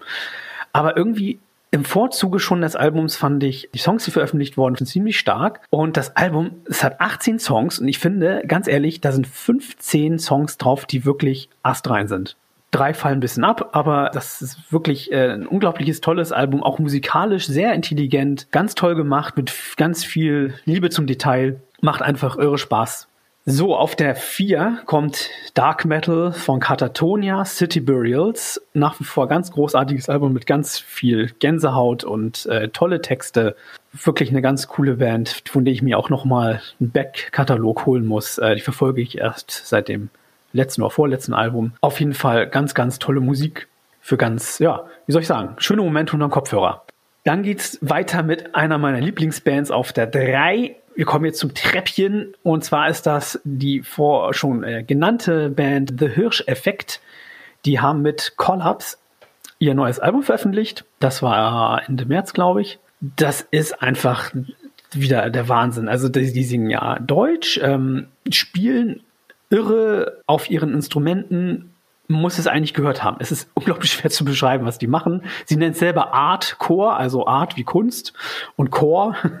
Ähm, das passt eigentlich auch ganz gut, weil es, ja, es ist auch, ja, wie soll ich sagen, es ist herausfordernd. Es ist irgendwie eine Mischung aus Dillinger Escape Plan und ich weiß auch nicht, frühen Dillinger Escape Plan auf Deutsch oder sowas. Das trifft es eigentlich auch nicht so ganz. Auf jeden Fall eine ganz, ganz tolle Band, die, wie ich finde, auch wirklich, ja, deutsche Texte wirklich gut in ihre Songs einbringen und auch intelligente Texte ausschreiben. Muss man sich auf jeden Fall mal anhören. So, auf der 2 kommt dann Within the Ruins. Über die hatten wir auch schon in unserem Podcast ganz viel. Den Sänger von Within the Ruins, Steve, hatten wir im Podcast eingeladen auch. Und über Blackheart hatten wir auch ganz viel gesprochen schon ist auf meiner 2 aus den besagten Gründen im dem Podcast. Wer mehr dazu wissen möchte, schau bitte in die Show Notes. genau. Und auf der 1 ist auch eine meiner alten Helden, Metallica mit S&M 2. Das ist ein Album, was für mich einen ganz besonderen Stellenwert hat, weil S&M 1 damals vor 20 Jahren ähm, ja, wie soll ich, ein bisschen so mein Einstieg in Metal war, habe ich ja auch schon in der Vorstellungsfolge gesagt. Und ich finde, SM2 ist vor allem natürlich äh, die DVD- oder Blu-ray-Beilage, das Herzstück, weil ich finde, das ist ganz toll äh, wieder gemacht, wie sie das Orchester einbringen in die Songs und wie einige Songs dadurch zu Leben kommen oder zum anderen Leben oder neuen Leben. Ist es denn das normale Album mit Orchesterbegleitung oder wie ist der Zusammenhang? Naja, die haben quasi gesagt, nach 20 Jahren machen wir einfach, äh, wir, wir feiern quasi die, den 20. Geburtstag von dem ersten Teil und machen aber nicht nochmal das gleiche, sondern die Hälfte der Setlist ist neu und die Hälfte ist wiederholt, sag ich mal. Ah, cool. Mhm. Genau. Aber auch nicht ganz wiederholt, weil schon ein paar andere Orchestrierungen zu hören sind. Und ich finde, James Hetfield klingt da super, obwohl er da kurz danach in Entzug gegangen ist. Aber ich finde, er klingt da wirklich, wirklich richtig gut. Er ist richtig schön gealtert, finde ich, die Stimme von ihm. Genau, das sind meine Top 10. Jetzt darf ich. Ja, Pina, hau mal raus. Meine Top 10. Auf Platz 10 habe ich The Ghost Inside mit dem selbstbetitelten, ich nenne es jetzt mal Comeback-Album. Ich komme gleich noch näher auf dieses Album zu sprechen. Platz 9 ist bei mir August Burns Red mit Guardians. Ähm, Im Vergleich mit dem saustarken Phantom Anthem, das sie 2017 veröffentlicht haben, kann das Album leider nicht so ganz mithalten, aber JB Brubaker ist der Leadgitarrist. Also diese Leadgitarre, das ist einfach sagenhaft und das ist auch bei Guardians so und deswegen haut das nochmal einiges raus, was vielleicht an anderen Stellen besser hätte sein können. Platz 8, Within the Ruins Blackheart, da ist die nächste Überschneidung, die Jakob und ich haben. Uh. wurde ja schon genug drüber gesprochen. Ähm, ich mag vor allem dieses Vertrackte und eben, dass sie viele Überraschungen eingebaut haben. Platz sieben ist Eskimo Callboy MMXX. Man liebt Hyper Hyper oder man hasst es. Ich liebe es. Und mit der EP ist auch der neue Sänger, der wirklich gut ist, ähm, Nico, vorgestellt. Und es sind insgesamt drei neue Songs auf der EP und ein Akustikcover eines alten Songs und zwei Remakes von Songs, die auf dem Debüt, auf der Debüt-EP drauf gewesen sind. Ähm, sechster Platz ist The Number Zero mit In a Dream, in a Nightmare. Ich habe es vorhin schon mal angesprochen. Das kam relativ früh in diesem Jahr raus, ich glaube im Mai, und ist die logische Weiterentwicklung von ihrer Debüt-EP, die 2018 rausgekommen ist. The Number Zero machen so etwas poppigeren Metal, auch recht modern, und sie haben viele charmante Details in ihrer Musik drin. Also einfach mal reinhören. Es ist auch sehr schwierig, diese Musik so zu beschreiben, aber macht Spaß, sich das anzuhören. Platz 5 ist bei mir Long Distance Calling mit How Do We Want to Live. Das Album haben wir ja auch schon mal im Podcast behandelt, zusammen mit Jan, dem Bassisten. Und das Album hat einfach mit dieser künstlichen Intelligenz ein tolles Thema, das sehr spannend aufbereitet ist. Und ähm, dieses Album kam auch zu einer sehr guten Zeit, denn How do we want to live ist eigentlich so die Frage, die wir uns jetzt gerade stellen müssen. Also wie geht es weiter, wenn wir durch diese Pandemie durch sind? Denn ähm, ich sag mal, ich gehöre zu den Menschen, die nicht zurückgehen wollen zu dem, wie es vorher war. Also not back to normal because normal wasn't good in Teilen ja, natürlich möchte ich wieder auf Konzerte gehen, aber es gibt eben auch Dinge, wo man sich jetzt mal Gedanken drüber machen kann, ob wir die nicht einfach anders machen sollten. Und deswegen eben diese plakative Frage, wie möchten wir in Zukunft leben? Und wir haben ja noch wahrscheinlich ein paar Monate, uns da Gedanken drüber zu machen. Platz vier ist bei mir Ghost Kid mit seinem selbstbetitelten Debüt. Wir haben Sushi ja auch schon im Podcast gehabt, also das Brain hinter Ghost Kid sozusagen. Und ich finde das Album wunderbar ehrlich und man merkt auch wirklich, dass er aufblüht mit diesem neuen Projekt und ja, wir haben ja auch schon über das Album gesprochen in diesem Podcast. Da sind auch viele Hits drauf, unter anderem Crown, wo dann Mille Petruzza von Creator mit dabei ist. Großartig geworden. Mein Treppchen. Platz drei ist In Heart's Wake mit Kali Yuga. Das hat, glaube ich, für PowerMetal.de damals Tobi besprochen. Man kann die Musikrichtung schwierig beschreiben. Also das Album ist enorm vielseitig und enorm abwechslungsreich und springt zwischen verschiedenen Stilen. Also am Anfang ist es tatsächlich sehr punkig und auch ein bisschen industrial, also auch elektronisch. Geht los mit einer musikalisch verarbeiteten Rede von Greta Thunberg mit dem Our House is on Fire. Mhm. Und der Anfang haut ordentlich rein.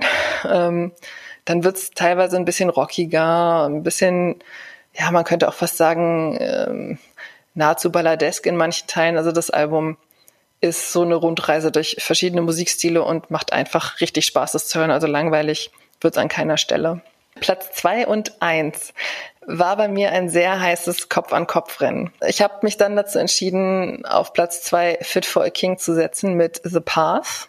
Ich kannte Fit for a King vorher nur vom Namen her, bevor ich dieses Album gehört habe. Habe dann eine Rezension gelesen und dachte, okay, ich höre mir das einfach mal an. Habe das dann im Auto gehört, während ich zur Arbeit gefahren bin und ich fand's von Sekunde eins an super stark. Das habe ich eigentlich recht selten, dass mich ein Album so fesselt von einer Band, die ich nicht kenne. Ich habe dann auch mal in die älteren Sachen reingehört, die mich dann aber nicht so sehr überzeugt haben wie The Path. Aber das Album ist einfach großartig und das erste, was ich dann gemacht habe, als ich nicht mehr Auto gefahren bin, war nachzugucken, ob nicht vielleicht Jesper Strömblatt von In Flames, also der ehemalige In Flames Gitarrist, daran mitgewirkt hat, weil die musikalisch tatsächlich an etwas ältere In Flames erinnern und gerade auch was die Gitarre angeht. Also ich würde sagen, es ist sehr death metalliger Metalcore. Es ist eigentlich so genau die Mitte zwischen Death Metal und Metalcore. Platz eins ist dann geworden Currents mit The Way It Ends. Und es ist wirklich nur ein Mühe vor Fit for a King ins Ziel gegangen und letzten Endes habe ich mich dafür entschieden, die Platte auf Platz eins zu setzen, weil ich mit der Band wesentlich mehr verbinde und sie auch schon länger kenne. Das Vorgängeralbum The Place I Feel Safest war ziemlich stark und auch die EP, die sie zwischendurch rausgebracht haben, I Let the Devil In, habe ich sehr gefeiert. Und was ich sehr schön finde bei The Way It Ends, dann nehmen die tatsächlich Bezug auf The Place I Feel Safest. Also der Opener ist so ein tatsächlicher Opener, also kein Song, sondern ein Intro, sage ich jetzt mal. Und am Ende von diesem Intro heißt es, The place I feel safest was never there. Also haben sie dann wirklich diesen lyrischen Bezug zur Vorgängerscheibe und ich finde es immer ziemlich cool, wenn es solche Verweise gibt, die man nur erkennt, wenn man die Band ein bisschen kennt. Ja, das Album hat viele Hits, wie zum Beispiel Monsters oder A Flag to Wave, Kill the Egg, Origin, Better Days. Ich habe jetzt schon fast die ganze Tracklist genannt. Auch die Songs dazwischen sind wirklich stark und ähm, ja, es ist einfach eine grandiose Band. Ich hoffe, dass wir von dieser Band noch sehr viel hören werden und ich habe so das Gefühl, dass sie jetzt ihren Stil auch so gefunden haben. Also die Alben vor The Place I Feel Safest haben mich nicht so wirklich abgeholt und ab da würde ich sagen, ist so das, was wir hoffentlich in Zukunft weiterhin von ihnen erwarten dürfen, denn The Way It Ends ist großartig.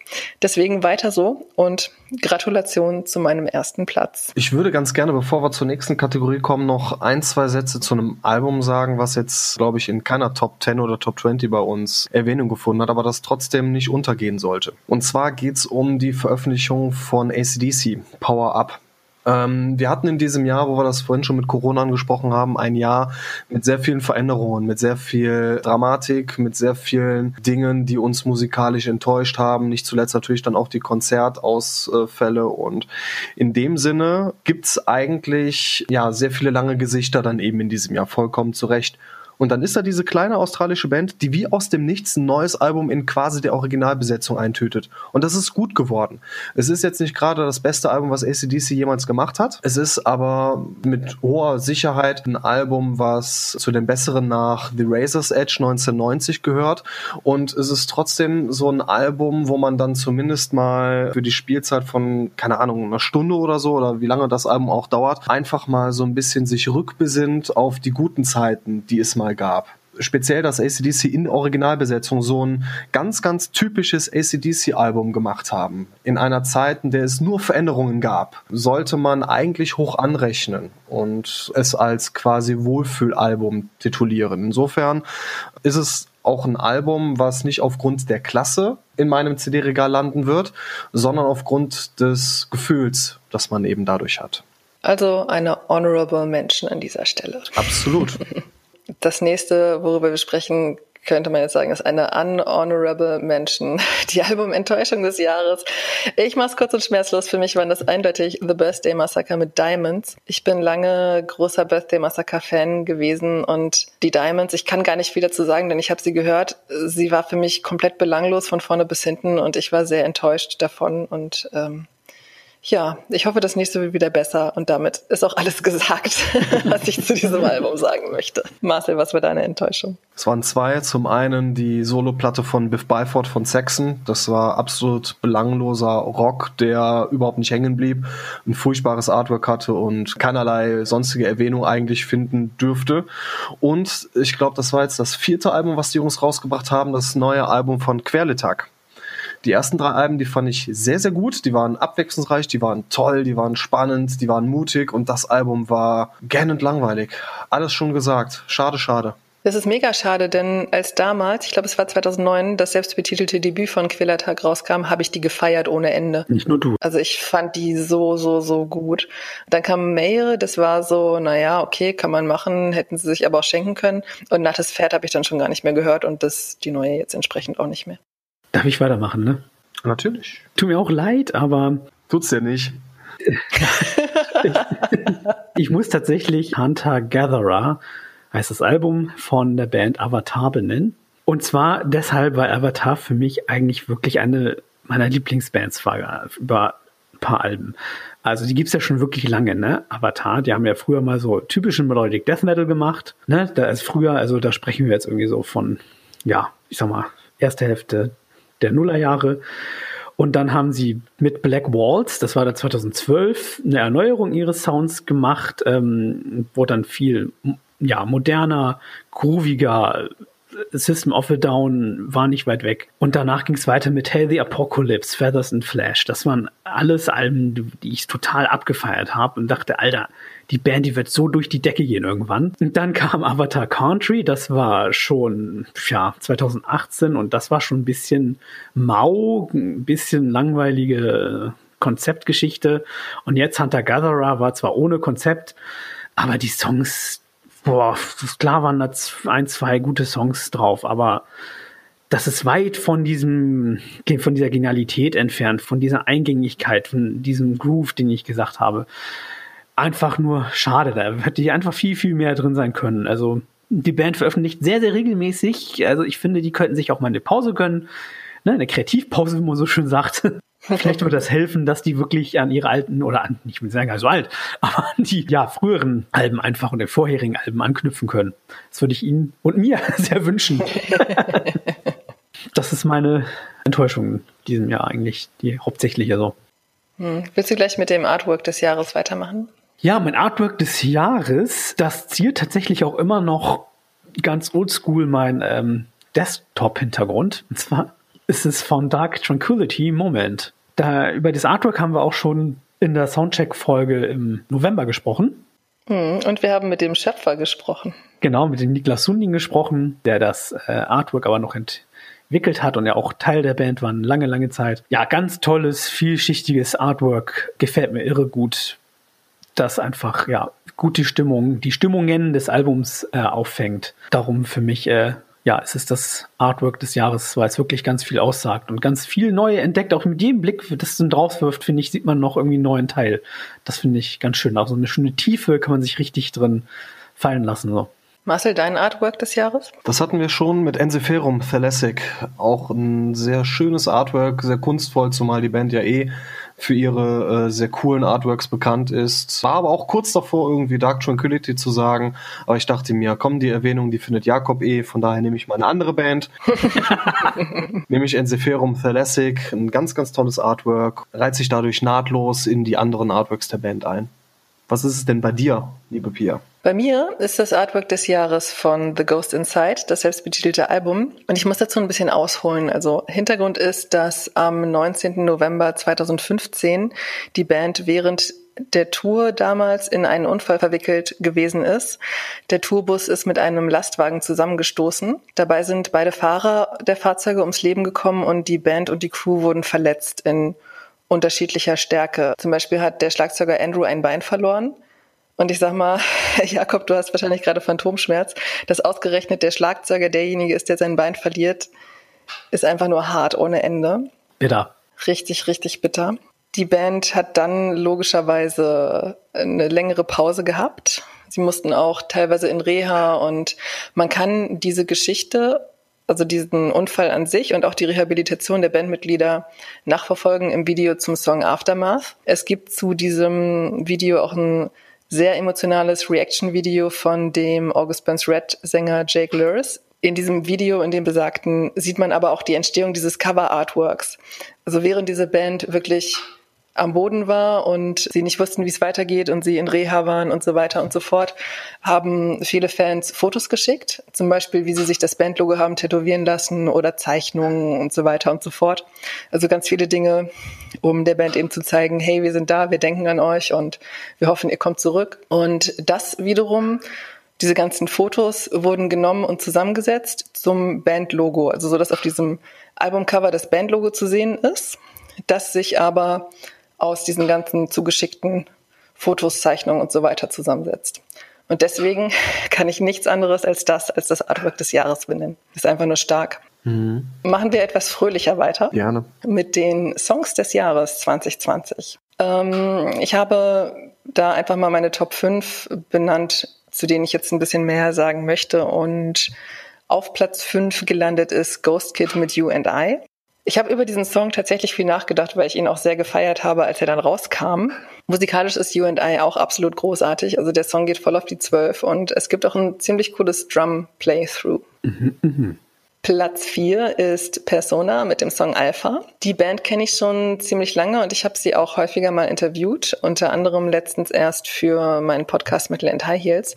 Bei denen ist ziemlich viel passiert in letzter Zeit. Die sind, ich glaube, 2018 umgezogen von Tunis, also Tunesien, nach Hannover, Deutschland und haben da, also zwei, die Sängerin und der Gitarrist sind umgezogen und die haben sich dann da eben neue Bandmitglieder gesucht und sich neu formiert und der neue Sound gefällt mir sehr gut. Die Sängerin Jelena hat das schon vorher gemacht, dass sie so so unglaublich natürlich, als wäre es das einfachste von der Welt, wechselt zwischen Growth und Klagesang. Und ja, jetzt klingt sie eben noch ein bisschen moderner, ein bisschen Richtung Metalcore, was mir natürlich sehr entgegenkommt. Und wenn man die Band ein bisschen unterstützen möchte mit dem Release ihres dritten Albums, dann kann man das noch tun bei der Crowdfunding-Campaign, die noch bis zum 3. Januar läuft. Platz drei ist bei mir As Everything Unfolds mit dem Song Hiding From Myself. Da will ich jetzt noch nicht so viel zu sagen, weil ich auf die Band auch später nochmal zu sprechen komme. Der zweite Platz sind bei mir One Morning Left mit Neon Highway. Ich habe euch ja damals genötigt, euch das anzugucken. Ja. Ich habe die Band, wie ich ja eingangs schon gesagt habe, erst dieses Jahr entdeckt. Die gibt's aber schon seit 2008 und ich habe dann eben das letzte Album Metalcore Superstars rauf und runter gehört, das 2016 schon rauskam. Und ja, mehr oder weniger aus dem Nichts kam dann, hey, wir bringen nächstes Jahr ein neues Album raus und hier am 4. Dezember releasen wir auch den neuen Song. Und ja, das hat mich sehr, sehr gefreut und der Song ist auch einfach nur cool. Und mein Song des Jahres ist, jetzt kann ich endlich wieder von NSOK sprechen, STFU, das heißt ausgesprochen Shut the Fuck Up. Der Song wurde im Frühling veröffentlicht, also das Video am 17.04., ich denke mal der Song dann auch. Und er kritisiert Menschen, die den Verschwörungstheorien hinterherlaufen. Und davon gibt's ja gerade so einige. Ich denke jetzt noch mehr als zu dem Zeitpunkt, wo der Song rauskam. Und deswegen passt er sehr gut zu diesem Jahr, zu der Situation. Und im Text heißt es auch so schön, start using your own brain.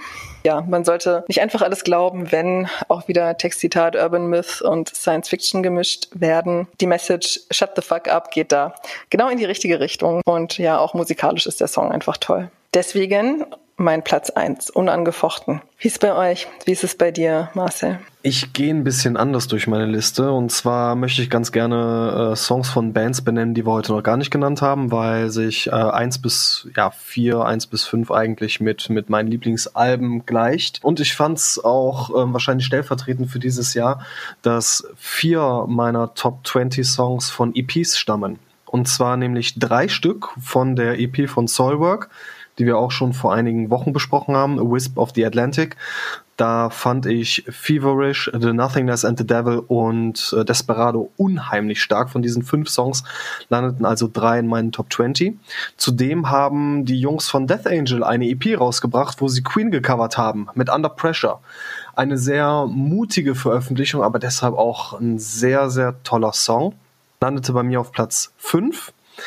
Dann landete auf Platz 6 eine Band namens Trivium mit dem Titelsong von dem aktuellen Album von What the Dead Men Say. Ich muss dazu sagen, dass ich ein paar Jahre Trivium komplett aus den Augen verloren habe. Ich habe sie damals im Vorprogramm zu Iron Maiden gesehen, fand sie sehr, sehr gut. Dann hatte ich sie wirklich mehrere Jahre überhaupt nicht mehr auf der Bildfläche und habe dann eher durch Zufall dann eben auch den Titelsong des aktuellen Albums gehört und fand den sehr, sehr stark. Ist wahrscheinlich auch der beste Song des Albums, von daher Hut ab dafür. Zudem gab es beispielsweise, und das wird jetzt Jakob sehr freuen, bei mir auf Platz 11 von Body Count gab es äh, The Hate is Real. Yeah. Ich finde Body Count finde ich total geil. Finde ich super stark. Zumal die sich auch selbst nicht komplett ernst nehmen und Ice-T einfach nur eine verdammt coole Socke ist. Und der Song äh, ist vom aktuellen Album Carnivore. Tolles Album, tolle Songs. Ich glaube, das hast auch du rezensiert, lieber Jakob. Ist einfach nur ein cooler Song. Meine ersten drei Plätze, die möchte ich euch trotzdem nicht vorenthalten. Auf Platz drei wäre das Rom Women Victory von Ensiferum, schon besprochen.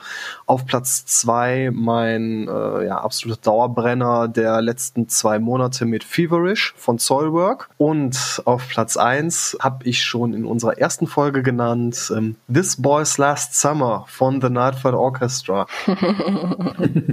Mir ging so das Herz auf, als ich den Song das erste Mal gehört habe. Als ich den das zweite Mal gehört habe, ging mein Herz noch weiter auf. Und generell ist das ein Song, den ich schon Ende letzten Jahres kannte. Das Album erschien, glaube ich, im Februar und seit ja, seit jetzt zwölf Monaten, dieser eine Song gibt mir unheimlich viel. Er, er strahlt mein Gemüt. Ähm, es ist ein sehr sommerlicher Flair mit einem kleinen melancholischen Touch. Ein Ohrwurm vor dem Herrn ist mit weitem Abstand der beste Song der Band um Speed, also um den Sänger von Soulwork und The Nightford Orchestra. Darüber hinaus gab es auch noch coole Songs von Necrophobic, von The Unity, zwei Songs von Lamp of God. Genau. Insofern sehr, sehr kunterbunte Top 20 und ähm, ja, mich würde es mal interessieren, wie es bei Jakob aussah. Ja, also ich habe mit Songs des Jahres immer ein bisschen Probleme. Wer hätte das gedacht? ja, weil ich, ich höre eigentlich nicht einzelne Songs. Ich höre immer ganze Alben und ähm, Klar gefallen mir dann irgendwie mal bestimmte Songs, mehr als andere Songs des Albums. Es ist dann nicht so, dass ich sagen würde, ähm, so, das ist jetzt irgendwie ein Song, den höre ich mir jetzt nur an. Ja, schwierig. Also für mich ist das daher immer so, dass äh, ist ein bisschen witzlos für mich immer. Also für mich sind einfach die besten Songs des Jahres sind zu finden auf den besten Alben des Jahres für mich. Also das ist für mich eigentlich immer das Gleiche. Ja, also das heißt, mein Platz 5 war die Ärzte und ähm, ich habe ja schon gesagt, da sind wirklich 15 Songs drauf, die genial sind. Ich finde die von Schlagzeuger Bela B gesungen irgendwie noch noch besser ähm, als die anderen und darum würde ich da einfach mal den Song Achtung Bielefeld nehmen, wo es um das Nichtstun geht und das Langeweile total super ist. Dann kommt Katatonia. Auf dem Album sind auch wirklich irre viele gute Songs drauf. Ich habe mich jetzt für The Winter of Our Passing entschieden. Ein ganz melancholischer, emotionaler Song, der aber auch viel Spaß macht. Wo Katatonia auch mit neuen Ideen ein bisschen experimentiert, mit ein bisschen Elektro-Einflüssen.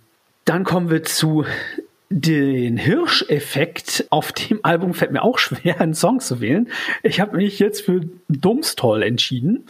Der ist nämlich extrem vielseitig, so wild dieses Album auch ist. Ähm, der Song hat wirklich alles zu bieten von Akustik, Gitarre mit Chorgesängen bis zu unglaublichen Schreiorgien und einen unglaublich klugen Text über äh, Klimawandel. Ähm, ganz cooler Song. Dann kommt von Within the Ruins auf dem Album Black Heart der Song Open Wounds. Das ist eigentlich so mein Favorite, obwohl auch wirklich viele klasse Songs drauf sind. Aber ich würde sagen, so, das ist schon der, wo ich sagen würde, so, der sticht für mich noch ein bisschen heraus.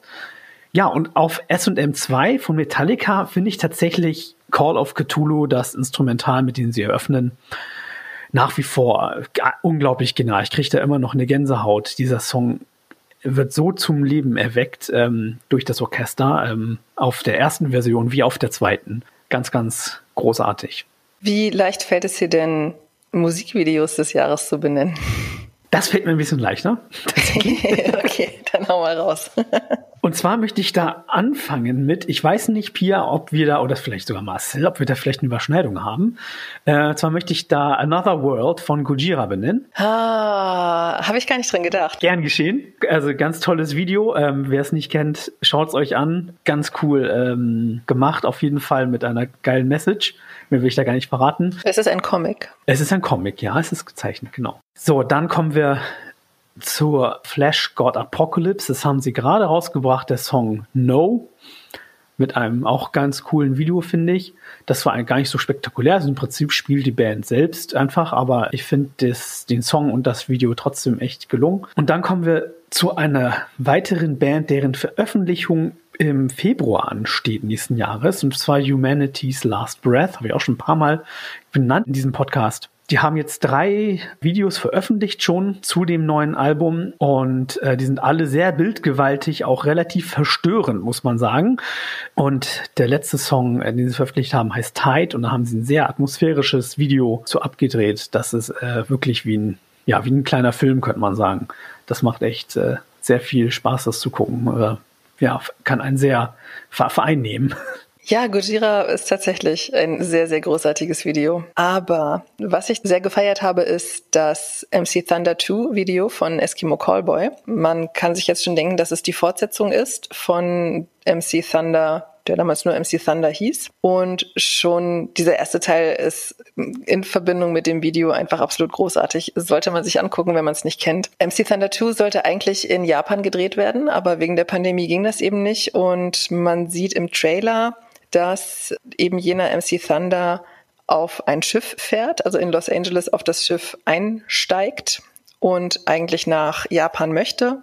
Und dann weht aber dieser Zettel weg und dann landet er in Berlin-Spandau. Und da ist er dann und hält sich dort dann für einen Superhelden und glaubt trotzdem irgendwie so halbwegs, er wäre in Japan. Auf jeden Fall ist der Untertitel des Songs Dancing Like a Ninja und so läuft er dann eben mit seinem Ninja-Kostüm, das auch sehr abgefahren aussieht, durch Berlin-Spandau und äh, dann passieren ihm so ein paar Sachen. Also das Video ist super lustig und man kann sich's auch gut anschauen, wenn man mit der Musik nicht allzu viel anfangen kann. Ich nenne jetzt ein zweites Mal One Morning Left mit Neon Highway als Platz zwei meines, meiner Musikvideos des Jahres.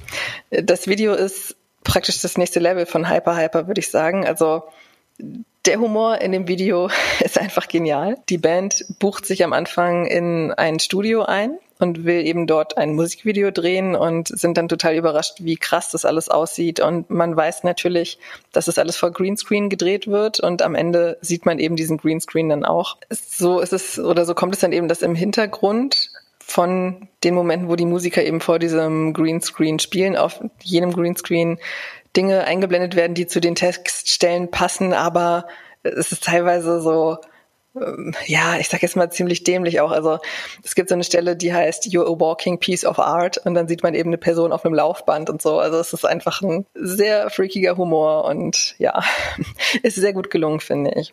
Und äh, das beste Video des Jahres, wie ich finde, ist von NSOK, aber zum Song Like a Parasite. Da sind großartige Ideen, die sowohl zum Text passen, aber auch ohne den Text gut funktionieren, eben einfach durch den Effekt. Also die Band spielt in einer Halle und ähm, es gibt aber noch weitere Protagonisten. Da sind Skorpione, Tausendfüßler und ich glaube Madagaskar-Fauchschaben sind das. Was? Teilweise werden die Musiker eben mit diesen Insekten besetzt oder behängt, also die sitzen dann eben auf den Musikern drauf. Teilweise interagieren sie auch mit ihnen und gibt auch Szenen, wo eben die Band spielt und die Gefahrtiere bzw. die Insekten sind da alle drumrum und sitzen auch auf denen drauf und so. Gibt auch viele tolle Close-ups auf die ganzen Tierchen und ja, sehr spektakulär und im praktisch zweiten Teil des Videos fließt den Bandmitgliedern schwarzes Blut aus der Kleidung, während sie eben spielen. Macht auch sehr spektakuläre Effekte. Was diese Flüssigkeit tatsächlich ist, erzählen sie auch im Making-of-Video. Ich empfehle auch sehr, sich dieses Making-of-Video anzugucken. Ich glaube, es ist eine Mischung aus Erdöl und noch irgendwas. Ja, das sind meine Top-Musikvideos und jetzt fehlen uns noch die von Marcel. Bei der Kategorie habe ich mich sehr schwer getan. Ähm, ich habe nicht viele Musikvideos dieses Jahr geguckt. Welche ich gefeiert haben, war äh, Rome Women Victory von Ensiferum. Die Jungs haben dann quasi sich aus den jeweiligen Wohnzimmern dann zusammengeschnitten und äh, zusammen mit Fanvideos dann eben ein großes Video erstellt, das sehr, sehr viel Spaß macht, sehr schön zu sehen ist und auch mit dem ein oder anderen kleinen Augenzwinkern gesehen werden kann. Macht in Kombination mit diesem sehr, sehr coolen Song einfach sehr viel Bock. Da der Titeltrack von der Death Angel EP Under Pressure, aber auch so ein äh, Videoclip, der mich so ein bisschen äh, nachhaltig berührt hat. Es ist generell ein sehr ruhiger Song, den Death Angel da gemacht haben und das Video ist auch in schwarz-weiß gehalten, wo dann äh, Mark, der Sänger und Rob Kawastani, der Gitarrist, äh, er sitzt dann da mit seiner Akustikgitarre, die sitzen quasi einfach nur vor Mikrofonen und singen und zusammen mit anderen Einspielern erschaffen sie dann quasi die dieses Musikvideo sehr minimalistisch gehalten, aber deshalb auch sehr wertvoll und sehr passend zur Musik. Zu der Wisp of the Atlantic EP haben Soulwork auch zu dem Titeltrack ein knapp 16,5-minütiges Video gedreht, was ich auch sehr toll fand wo dann die Königin des Atlantiks oder die Königin der Meere dann eben auf dem Grund und Boden der Menschheit ihr, ja, ähm, die Menschen halt kennenlernt. Was mir auch gerade noch einfällt, wo es Jakob auch erwähnt hat, das Morgens Pauken Video von Die Ärzte fand ich auch ganz großartig, weil es ja quasi mich wieder so ein bisschen an diese Planet Punk 13 und runter mit den Spendierhosen Zeit erinnert hat. Darüber hinaus ist Morgens Pauken auch der erste Appetizer zu dem Album geworden. Ganz cooles Video, das dürften viele auch kennen, wo sie dann eben in Großformaten durch die animierten und feiernden Straßen dann gingen und ja, Kommen wir zu unseren Newcomern des Jahres. Ich habe ja im Vorfeld angedroht, ich könnte es mir einfach machen und hier einfach Ghost Kid nennen. Aber im Prinzip ist er ja kein Newcomer, wenn man es jetzt mal ganz genau nimmt. Deswegen habe ich mir da noch mal ein paar mehr Gedanken zugemacht. Ähm, über Torments habe ich ja in unserer Folge 0 bereits gesprochen und die schon mal so als Newcomer wärmstens ans Herz gelegt. Und in dieser Folge möchte ich gerne noch As Everything Unfolds nennen. Das ist eine Post-Hardcore-Band aus Großbritannien. Die haben schon mehrere Musikvideos draußen und die Songs gefallen mir alle sehr gut, die sie schon rausgebracht haben, insbesondere Hiding From Myself. Und ich bin sehr gespannt, wie das Debütalbum wird, das Ende März 2021 erscheint. Charlie Rolfe macht sowohl Screams als auch Clean Vocals und hat eine ziemlich außergewöhnliche Stimme. Ich würde sagen, dass sie fast ein bisschen dumpf klingt. Auf jeden Fall ein bisschen tiefer. Ähm, die Screams sind auch schön trocken. Manchmal gibt es auch diese schönen unsauberen Wechsel, sage ich mal, zwischen Screams und Klagesang, beziehungsweise geht auch ein bisschen Richtung Rap, könnte man sagen, die ich sehr mag. Das haben zum Beispiel auch The Charm the Fury ziemlich oft, vor allem live gemacht. Also da kommt so ein bisschen Melodie dann doch wieder in die Screams und das klingt ziemlich cool. Ich bin wirklich sehr gespannt auf die Platte, die dann bald kommt. Jakob, was ist dein Newcomer des Jahres? Da tue mich mich noch schwerer mit als mit den einzelnen Songs. Das Problem ein bisschen dieses Jahr ist, dass das Euroblast Festival nicht stattfand, wo ich eigentlich immer ein paar Newcomer kennenlerne. Mm. Als einziges, was aber auch nicht zählt, ähnlich wie bei dir Ghost Kid, ist äh, Corey Taylor. Der alte Newcomer. Der, der, alte Newcomer, ja, der in dieser kleinen Band Slipknot singt. Der hat ja sein erstes Soloalbum veröffentlicht, das ich auch in meinen Top 20 drin habe, ähm, darum bisher noch nicht erwähnt habe und jetzt erwähnen könnte und ich habe es jetzt auch getan. Aber er ist natürlich kein Newcomer. Da hast du dich ja galant rausgeredet. Sehr geschickt. Aber ich probiere es mal. Ich habe drei Newcomer, von der, von denen aber eine Band schon vor ein paar Jahren mal Alben veröffentlicht haben. Aber jetzt kommen sie erst richtig gut in Fahrt. Und zwar handelt es sich dabei um die neuseeländische Band äh, Stalker die jetzt bei Napalm Records unter Vertrag stehen. Und die gehen so ein bisschen in diese Slayer, Razor, Exciter Richtung. Das Album Black Magic Terror, das macht von vorn bis hinten tierisch Bock. Das Debütalbum ging ja so ein bisschen an mir vorbei. Hab's mir dann auch im Nachgang dann eben geholt. Und ja, jetzt mit diesem zweiten Album denke ich mal, dass auf jeden Fall der Zug so ein bisschen ins Rollen kommt. Dann habe ich jetzt noch mal zwei äh, waschechte Newcomer. Die einen nennen sich Cerebral Invasion. Die kommen aus dem Ruhrpott und gehen komplett in diese Thrash Metal Richtung mit deutlichen Tendenzen zum Death Metal. Also Leute, die Deuce Scanted, Legion of the Damned, Hatesphere, Vader oder Torture Squad hören, die äh, können auch mit den Jungs was anfangen. Die haben ihr selbstbetiteltes oder ihre selbstbetitelte Debüt-EP rausgebracht. Vier Songs sind's geworden, kam auch über eine Eigenproduktion raus, ist einfach, ja, coole Hau drauf Musik. Und ähm, dann habe ich noch aus dem wunderschönen Karlsruhe habe ich die Jungs von Steelth. Die haben drei Songs rausgebracht, auch in Eigenproduktion im Juli, Anfang Juli. Das Ganze unter dem Banner Death Patrol gehen ähnlich wie Stalker so ein bisschen in die Exciter und äh, Raven Richtung, noch ein bisschen Anvil, ein bisschen Tank, ein bisschen Agent Steel ist dabei. Also es geht überwiegend schnell zur Sache, überwiegend äh, traditionell, also es ist, das ist lupenreiner 80er Jahre Heavy Speed Metal, wie er im Buche steht. Gefällt mir sehr gut. Bin also bei Cerebral Invasion und Steels sehr gespannt, wie die jeweiligen Bands aus unserem Lande dann eben auch auf Albumlänge dann performen werden. Ja, vielleicht finden wir es ja 2021 heraus.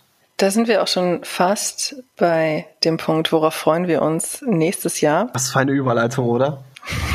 Ja, aber abschließend für dieses Jahr sollten wir in unserem Jahrespoll auch unseren Artikel des Jahres benennen. Und wir haben alle drei das gleiche unter anderem genannt, nämlich PowerMetal.de hat einen Podcast.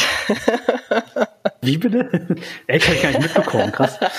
Ich freue mich sehr, dass es euch genauso viel Spaß macht wie mir. Also wenn ich mich entscheiden müsste, ich habe insgesamt drei Artikel des Jahres, ähm, dann wäre es definitiv die erste Pommesgabel-Folge. Wir haben die, äh, ich glaube, an einem Freitag veröffentlicht und ich war schon ab Montag, also fünf Tage zuvor, war ich Feuer und Flamme. Ich wollte unbedingt diese äh, fucking Folge an den Start bringen und die Reaktion abwarten und äh, mein dummes Gelaber dann auch mal wirklich irgendwie festgehalten hören und ich hatte da so Bock auf diese Folge und ähm, als sie dann veröffentlicht war, ich saß da mit so einem beiden Grinsen und ich war sehr, sehr stolz. So wie die erste Folge macht mir auch die fünfte Folge, macht mir auch jetzt diese Folge unheimlich viel Spaß und ich glaube auch, dass mir auch noch die hundertste Folge mit euch sehr großen Spaß machen wird und dass wir noch sehr viel Freude an unserem Podcast haben und darum, ja, die erste Pommesgabel-Folge war der Startschuss für all das Gelaber, was wir euch äh, Woche für Woche antun. um die Ohren hauen. um die Ohren hauen. Das hast du so schön gesagt, ich kann dem gar nichts hinzufügen. Ah. Ja, ich auch nicht. Danke für euer Feedback, können wir an dieser Stelle sagen. Auf jeden Fall. Dass es bisher durchaus positiv war. Meldet euch gerne immer zurück. Verbesserungsvorschläge sind auch gerne gehört. Wir haben auch schon ein paar Wünsche bekommen und hoffen, dass wir die erfüllen können. Mhm. Im nächsten Jahr, im Jahr 2021, freuen wir uns auch auf sehr viele neue Podcast-Folgen. Und ich freue mich im kommenden Jahr, ich habe es ja schon es kommt euch bestimmt schon aus den Ohren raus. Natürlich auf die Aurora von NSOK, die Ende Januar veröffentlicht wird. Das nächste, was dann kommt in chronologischer Reihenfolge, ist von As Everything Unfolds die Within Each Lies the Other, die Ende März rauskommt. Dann geht es schon zwei Monate später weiter. Wir sind hier in einem schönen Zwei-Monatstakt mit der Hyperactive von One Morning Left. Noch dazu haben Eskimo Callboy angekündigt, dass sie gerade an einem Album schreiben, ohne ein spezifisches Release-Date zu nennen, soweit ich im Moment weiß zumindest. Und ähm, Dreamshade bringen auch ein neues Album raus, A Pale Blue Dot. Ich habe jetzt aber nicht nachgeschaut, wann das rauskommt, aber auch das kommt nächstes Jahr und auch da bin ich sehr gespannt drauf. Wenn es klappt mit Festivals und mit Auslandsreisen, dann bin ich auf einem Festival, auf dem NSOK, One Morning Left und Eskimo Callboy spielen. Nee. Und auch Atlas und Torments, nämlich das High Five Summer Festival in Stockholm. Und ich breche ab, wenn das nicht stattfindet. oder wenn es dann verschoben wird und dann die Hälfte der Bands nicht mehr da ist oder so. Das wäre einfach so das Optimum, was zur Mitte kommenden Jahres passieren kann. Und ja, drückt bitte alles, was man so drücken kann, dass dieses großartige Festival stattfindet. Hoffentlich. Hoffentlich, hoffentlich. Cool. Ansonsten 2021 könnte ein ähnlich gutes Musikjahr für mich werden wie dieses Jahr. Worauf freust du dich denn, Marcel? Ähm, ich habe es, glaube ich, in der ersten Folge schon mal angekündigt, in der Vorstellungsfolge, dass ich mich auf eventuell neue Veröffentlichungen aus dem Hause ähm, Savage Grace freue. Die haben sich zumindest irgendwann im Laufe dieses Jahres, oder haben sie angekündigt, dass sie sich äh, reunited haben dass man auf jeden Fall irgendwie zumindest in Zukunft was von ihnen hört. Ich glaube, die, die, äh, die haben ja nur zwei Alben rausgebracht, aber die werden auf Vinyl wieder veröffentlicht. Dann hoffe ich, dass man auch wieder was Neues vom King beziehungsweise vielleicht sogar von Merciful Fate hört. Ähm, wirklich spruchreif sind neue Veröffentlichungen von Overkill, Absolute Bank, aber auch von Alice Cooper, von, von meinen lieben Freunden von Wizards. Auf äh, das Album freue ich mich sehr. Bin mal gespannt, wie es dann am Ende klingt. Der Herr Zombie, der Rob Zombie, der hat was Neues angekündigt. Orden Ogan haben was Neues am Start oder werden was Neues am Start haben. Zudem gab es damals aus meiner kunterbunten, flauschigen Power Metal Zeit eine italienische Band namens Secret Sphere und die bringen ein neues Album im März heraus namens Live Blood und da haben sie ihren alten Sänger reaktiviert. Da bin ich sehr gespannt, wie es klingt, ob ähm, ja, man quasi an alte Erfolge in Anführungszeichen anknüpfen kann. So wirklich aus dem Underground heraus kamen sie ja nicht, aber man darf zumindest gespannt sein, wie es dann doch am Ende klingt. Und ansonsten, ähm, ja, ich gehe hier parallel noch irgendwie den Release-Kalender durch. Ja, das sind zwar alles nette Veröffentlichungen, aber ich glaube, die, die ich vorhin genannt habe, auf die freue ich mich jetzt so am im ersten Step wirklich am meisten. Genau. Wie sieht es denn bei dem lieben Jakob dann aus? Ja, über eine Veröffentlichung werden wir im Zuge des nächsten Soundchecks auch sprechen. Und zwar ist das von der Band Soen, das neue Album, das am 29.01. rauskommt. Dann ähm, am 12. Februar bringt Humanity's Last Breath das neue Album raus. Über die habe ich ja jetzt auch schon mehrmals was gesagt. Brachialer Deathcore sehr intelligent, sehr atmosphärisch diesmal. Das wird richtig gut, glaube ich. Dann kommt ähm, jetzt noch ein paar Nennungen, wo das Datum noch nicht feststeht, aber gesagt wird, hier 2021 kommt was. Und zwar von Vola, eine Prog, Rock, Metal, bisschen Gent Band aus äh, Dänemark mit einem sehr charismatischen Sänger. Bin ich sehr gespannt auf die Weiterentwicklung von den äh, ganz spannende Band. Dann natürlich Meshuggah die waren im Studio. Und ich habe jetzt auch gesehen, dass ähm, die Ende nächsten Jahres auf Tour kommen. Und zwar kommen die auch äh, hier in Norden nach Hamburg in, was war das? Ich glaube, in, in, in die Docks. Und wenn da Konzerte möglich sind, wird das ein Konzert, wo ich auf jeden Fall hingehen möchte, weil das ist live einfach eine Macht.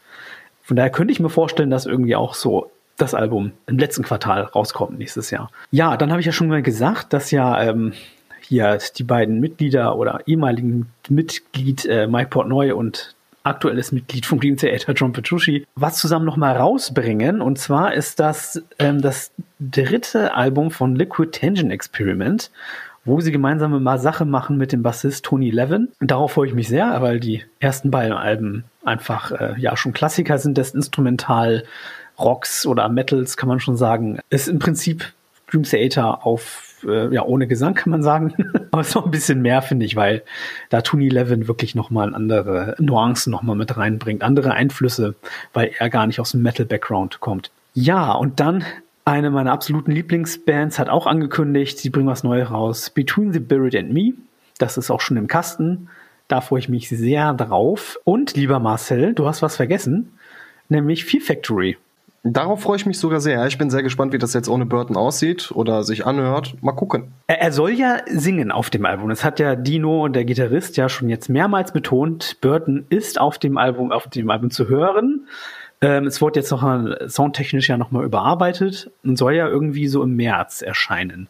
Es gibt ja schon alles. Es gibt ja schon Titel, Artwork, aber es wurde jetzt halt noch auf Hold gesetzt, ne? Na, mal gucken. Ich habe jetzt auch noch drei weitere Bands gefunden, die ich ganz gerne noch im Nachgang erwähnen möchte. Wir freuen uns alle auf Halloween, wenn dann die äh, Pumpkins United Kiste dann auch mal irgendwie auf äh, Studioplatte dann erscheint. Zudem haben äh, auch Exodus ein neues Album angekündigt, das jetzt irgendwie den Arbeitstitel Persona non grata besitzt. Man darf also sehr gespannt sein. Ja, und ähm, eventuell kriegen wir ja noch was Neues von Judas Priest zu hören. Wir werden sehen. Mhm. Wenn ihr da draußen jetzt total Lust habt, auch euren Senf dazu zu geben, zu den Alben des Jahres und so weiter und so fort, lege ich euch nochmal unseren Poll ans Herz, unseren Jahrespoll bei powermetal.de. Natürlich empfehle ich vorher in unsere Shownotes zu hovern und euch die ganzen ähm, Songs, die wir hier so erwähnt haben, einfach mal zu Gemüte zu führen. Vielleicht beeinflusst es eure Wertung ja ein bisschen. Vielleicht, vielleicht. Über unseren Jahrespoll werden wir dann im nächsten Jahr bestimmt auch im Podcast nochmal sprechen, also sowohl den Redaktionsjahrespoll als auch unseren LeserInnen-Poll. Ja, und schauen dann mal, sind gespannt, was da bei euch so auf den Treppchen gelandet ist. Und natürlich freuen wir uns auf ganz, ganz viele weitere Folgen Pommes Gabel. Ich freue mich da zumindest sehr drauf. Dito. Auf jeden. Wir haben noch eine Sache offen, was denn momentan unsere Lieblingssongs sind. Ich dachte, das unterschlagen wir heute mal, weil wir ja schon unseren Song des Jahres genannt haben. Dann möchte ich ganz gerne noch was erwähnen. Wir haben heute den 28. Dezember. Das ist jetzt der wiederholte Todestag von Lemmy. Insofern höre ich jetzt seit heute Morgen Motorhead rauf und runter. Und momentan bin ich bei Orgasmatron gelandet. Wir können natürlich sehr gerne unser momentanes Lieblingslied nennen. Dann kann ich noch mal kurz über NSOK sprechen. Ich höre im Moment täglich mindestens einmal die Live-Version von Coma Blue aus dem November 2019, wo sie ihren neuen Sänger Rudi Schwarzer vorgestellt haben, beziehungsweise neuen Screamer. Die Clean Vocals macht der Gitarrist und die klingen bei dieser Live-Version total genial. Also die schweben irgendwie über allem. Insofern würde ich das benennen. Jakob, ich wollte dich dieses Mal gar nicht quälen, Marcel schon. Oh, jetzt muss ich wieder hier suchen, mir irgendwas aus den Ärmeln schütteln. Äh, ja, nein, das ist gar nicht, tatsächlich gar nicht so schwer, ähm, weil ich mich ein bisschen aus verschiedenen Gründen durch die äh, Gojira-Diskografie höre, ohne was zu spoilern. Und da ist mir dieser eine Track hängen geblieben. Er heißt Vacuity. Großartig. Auf jeden Fall. Ja, Vielen Dank fürs Zuhören. Wir freuen uns auf viele, viele weitere Folgen mit Pommesgabel, dem Podcast von powermetal.de. Hoffen, dass ihr genauso viel Spaß damit habt wie wir. Bleibt gesund, kommt gut ins neue Jahr und bis ganz, ganz bald. Ciao, ciao. Guten Rutsch, alles Tschüss. Liebe. Ciao.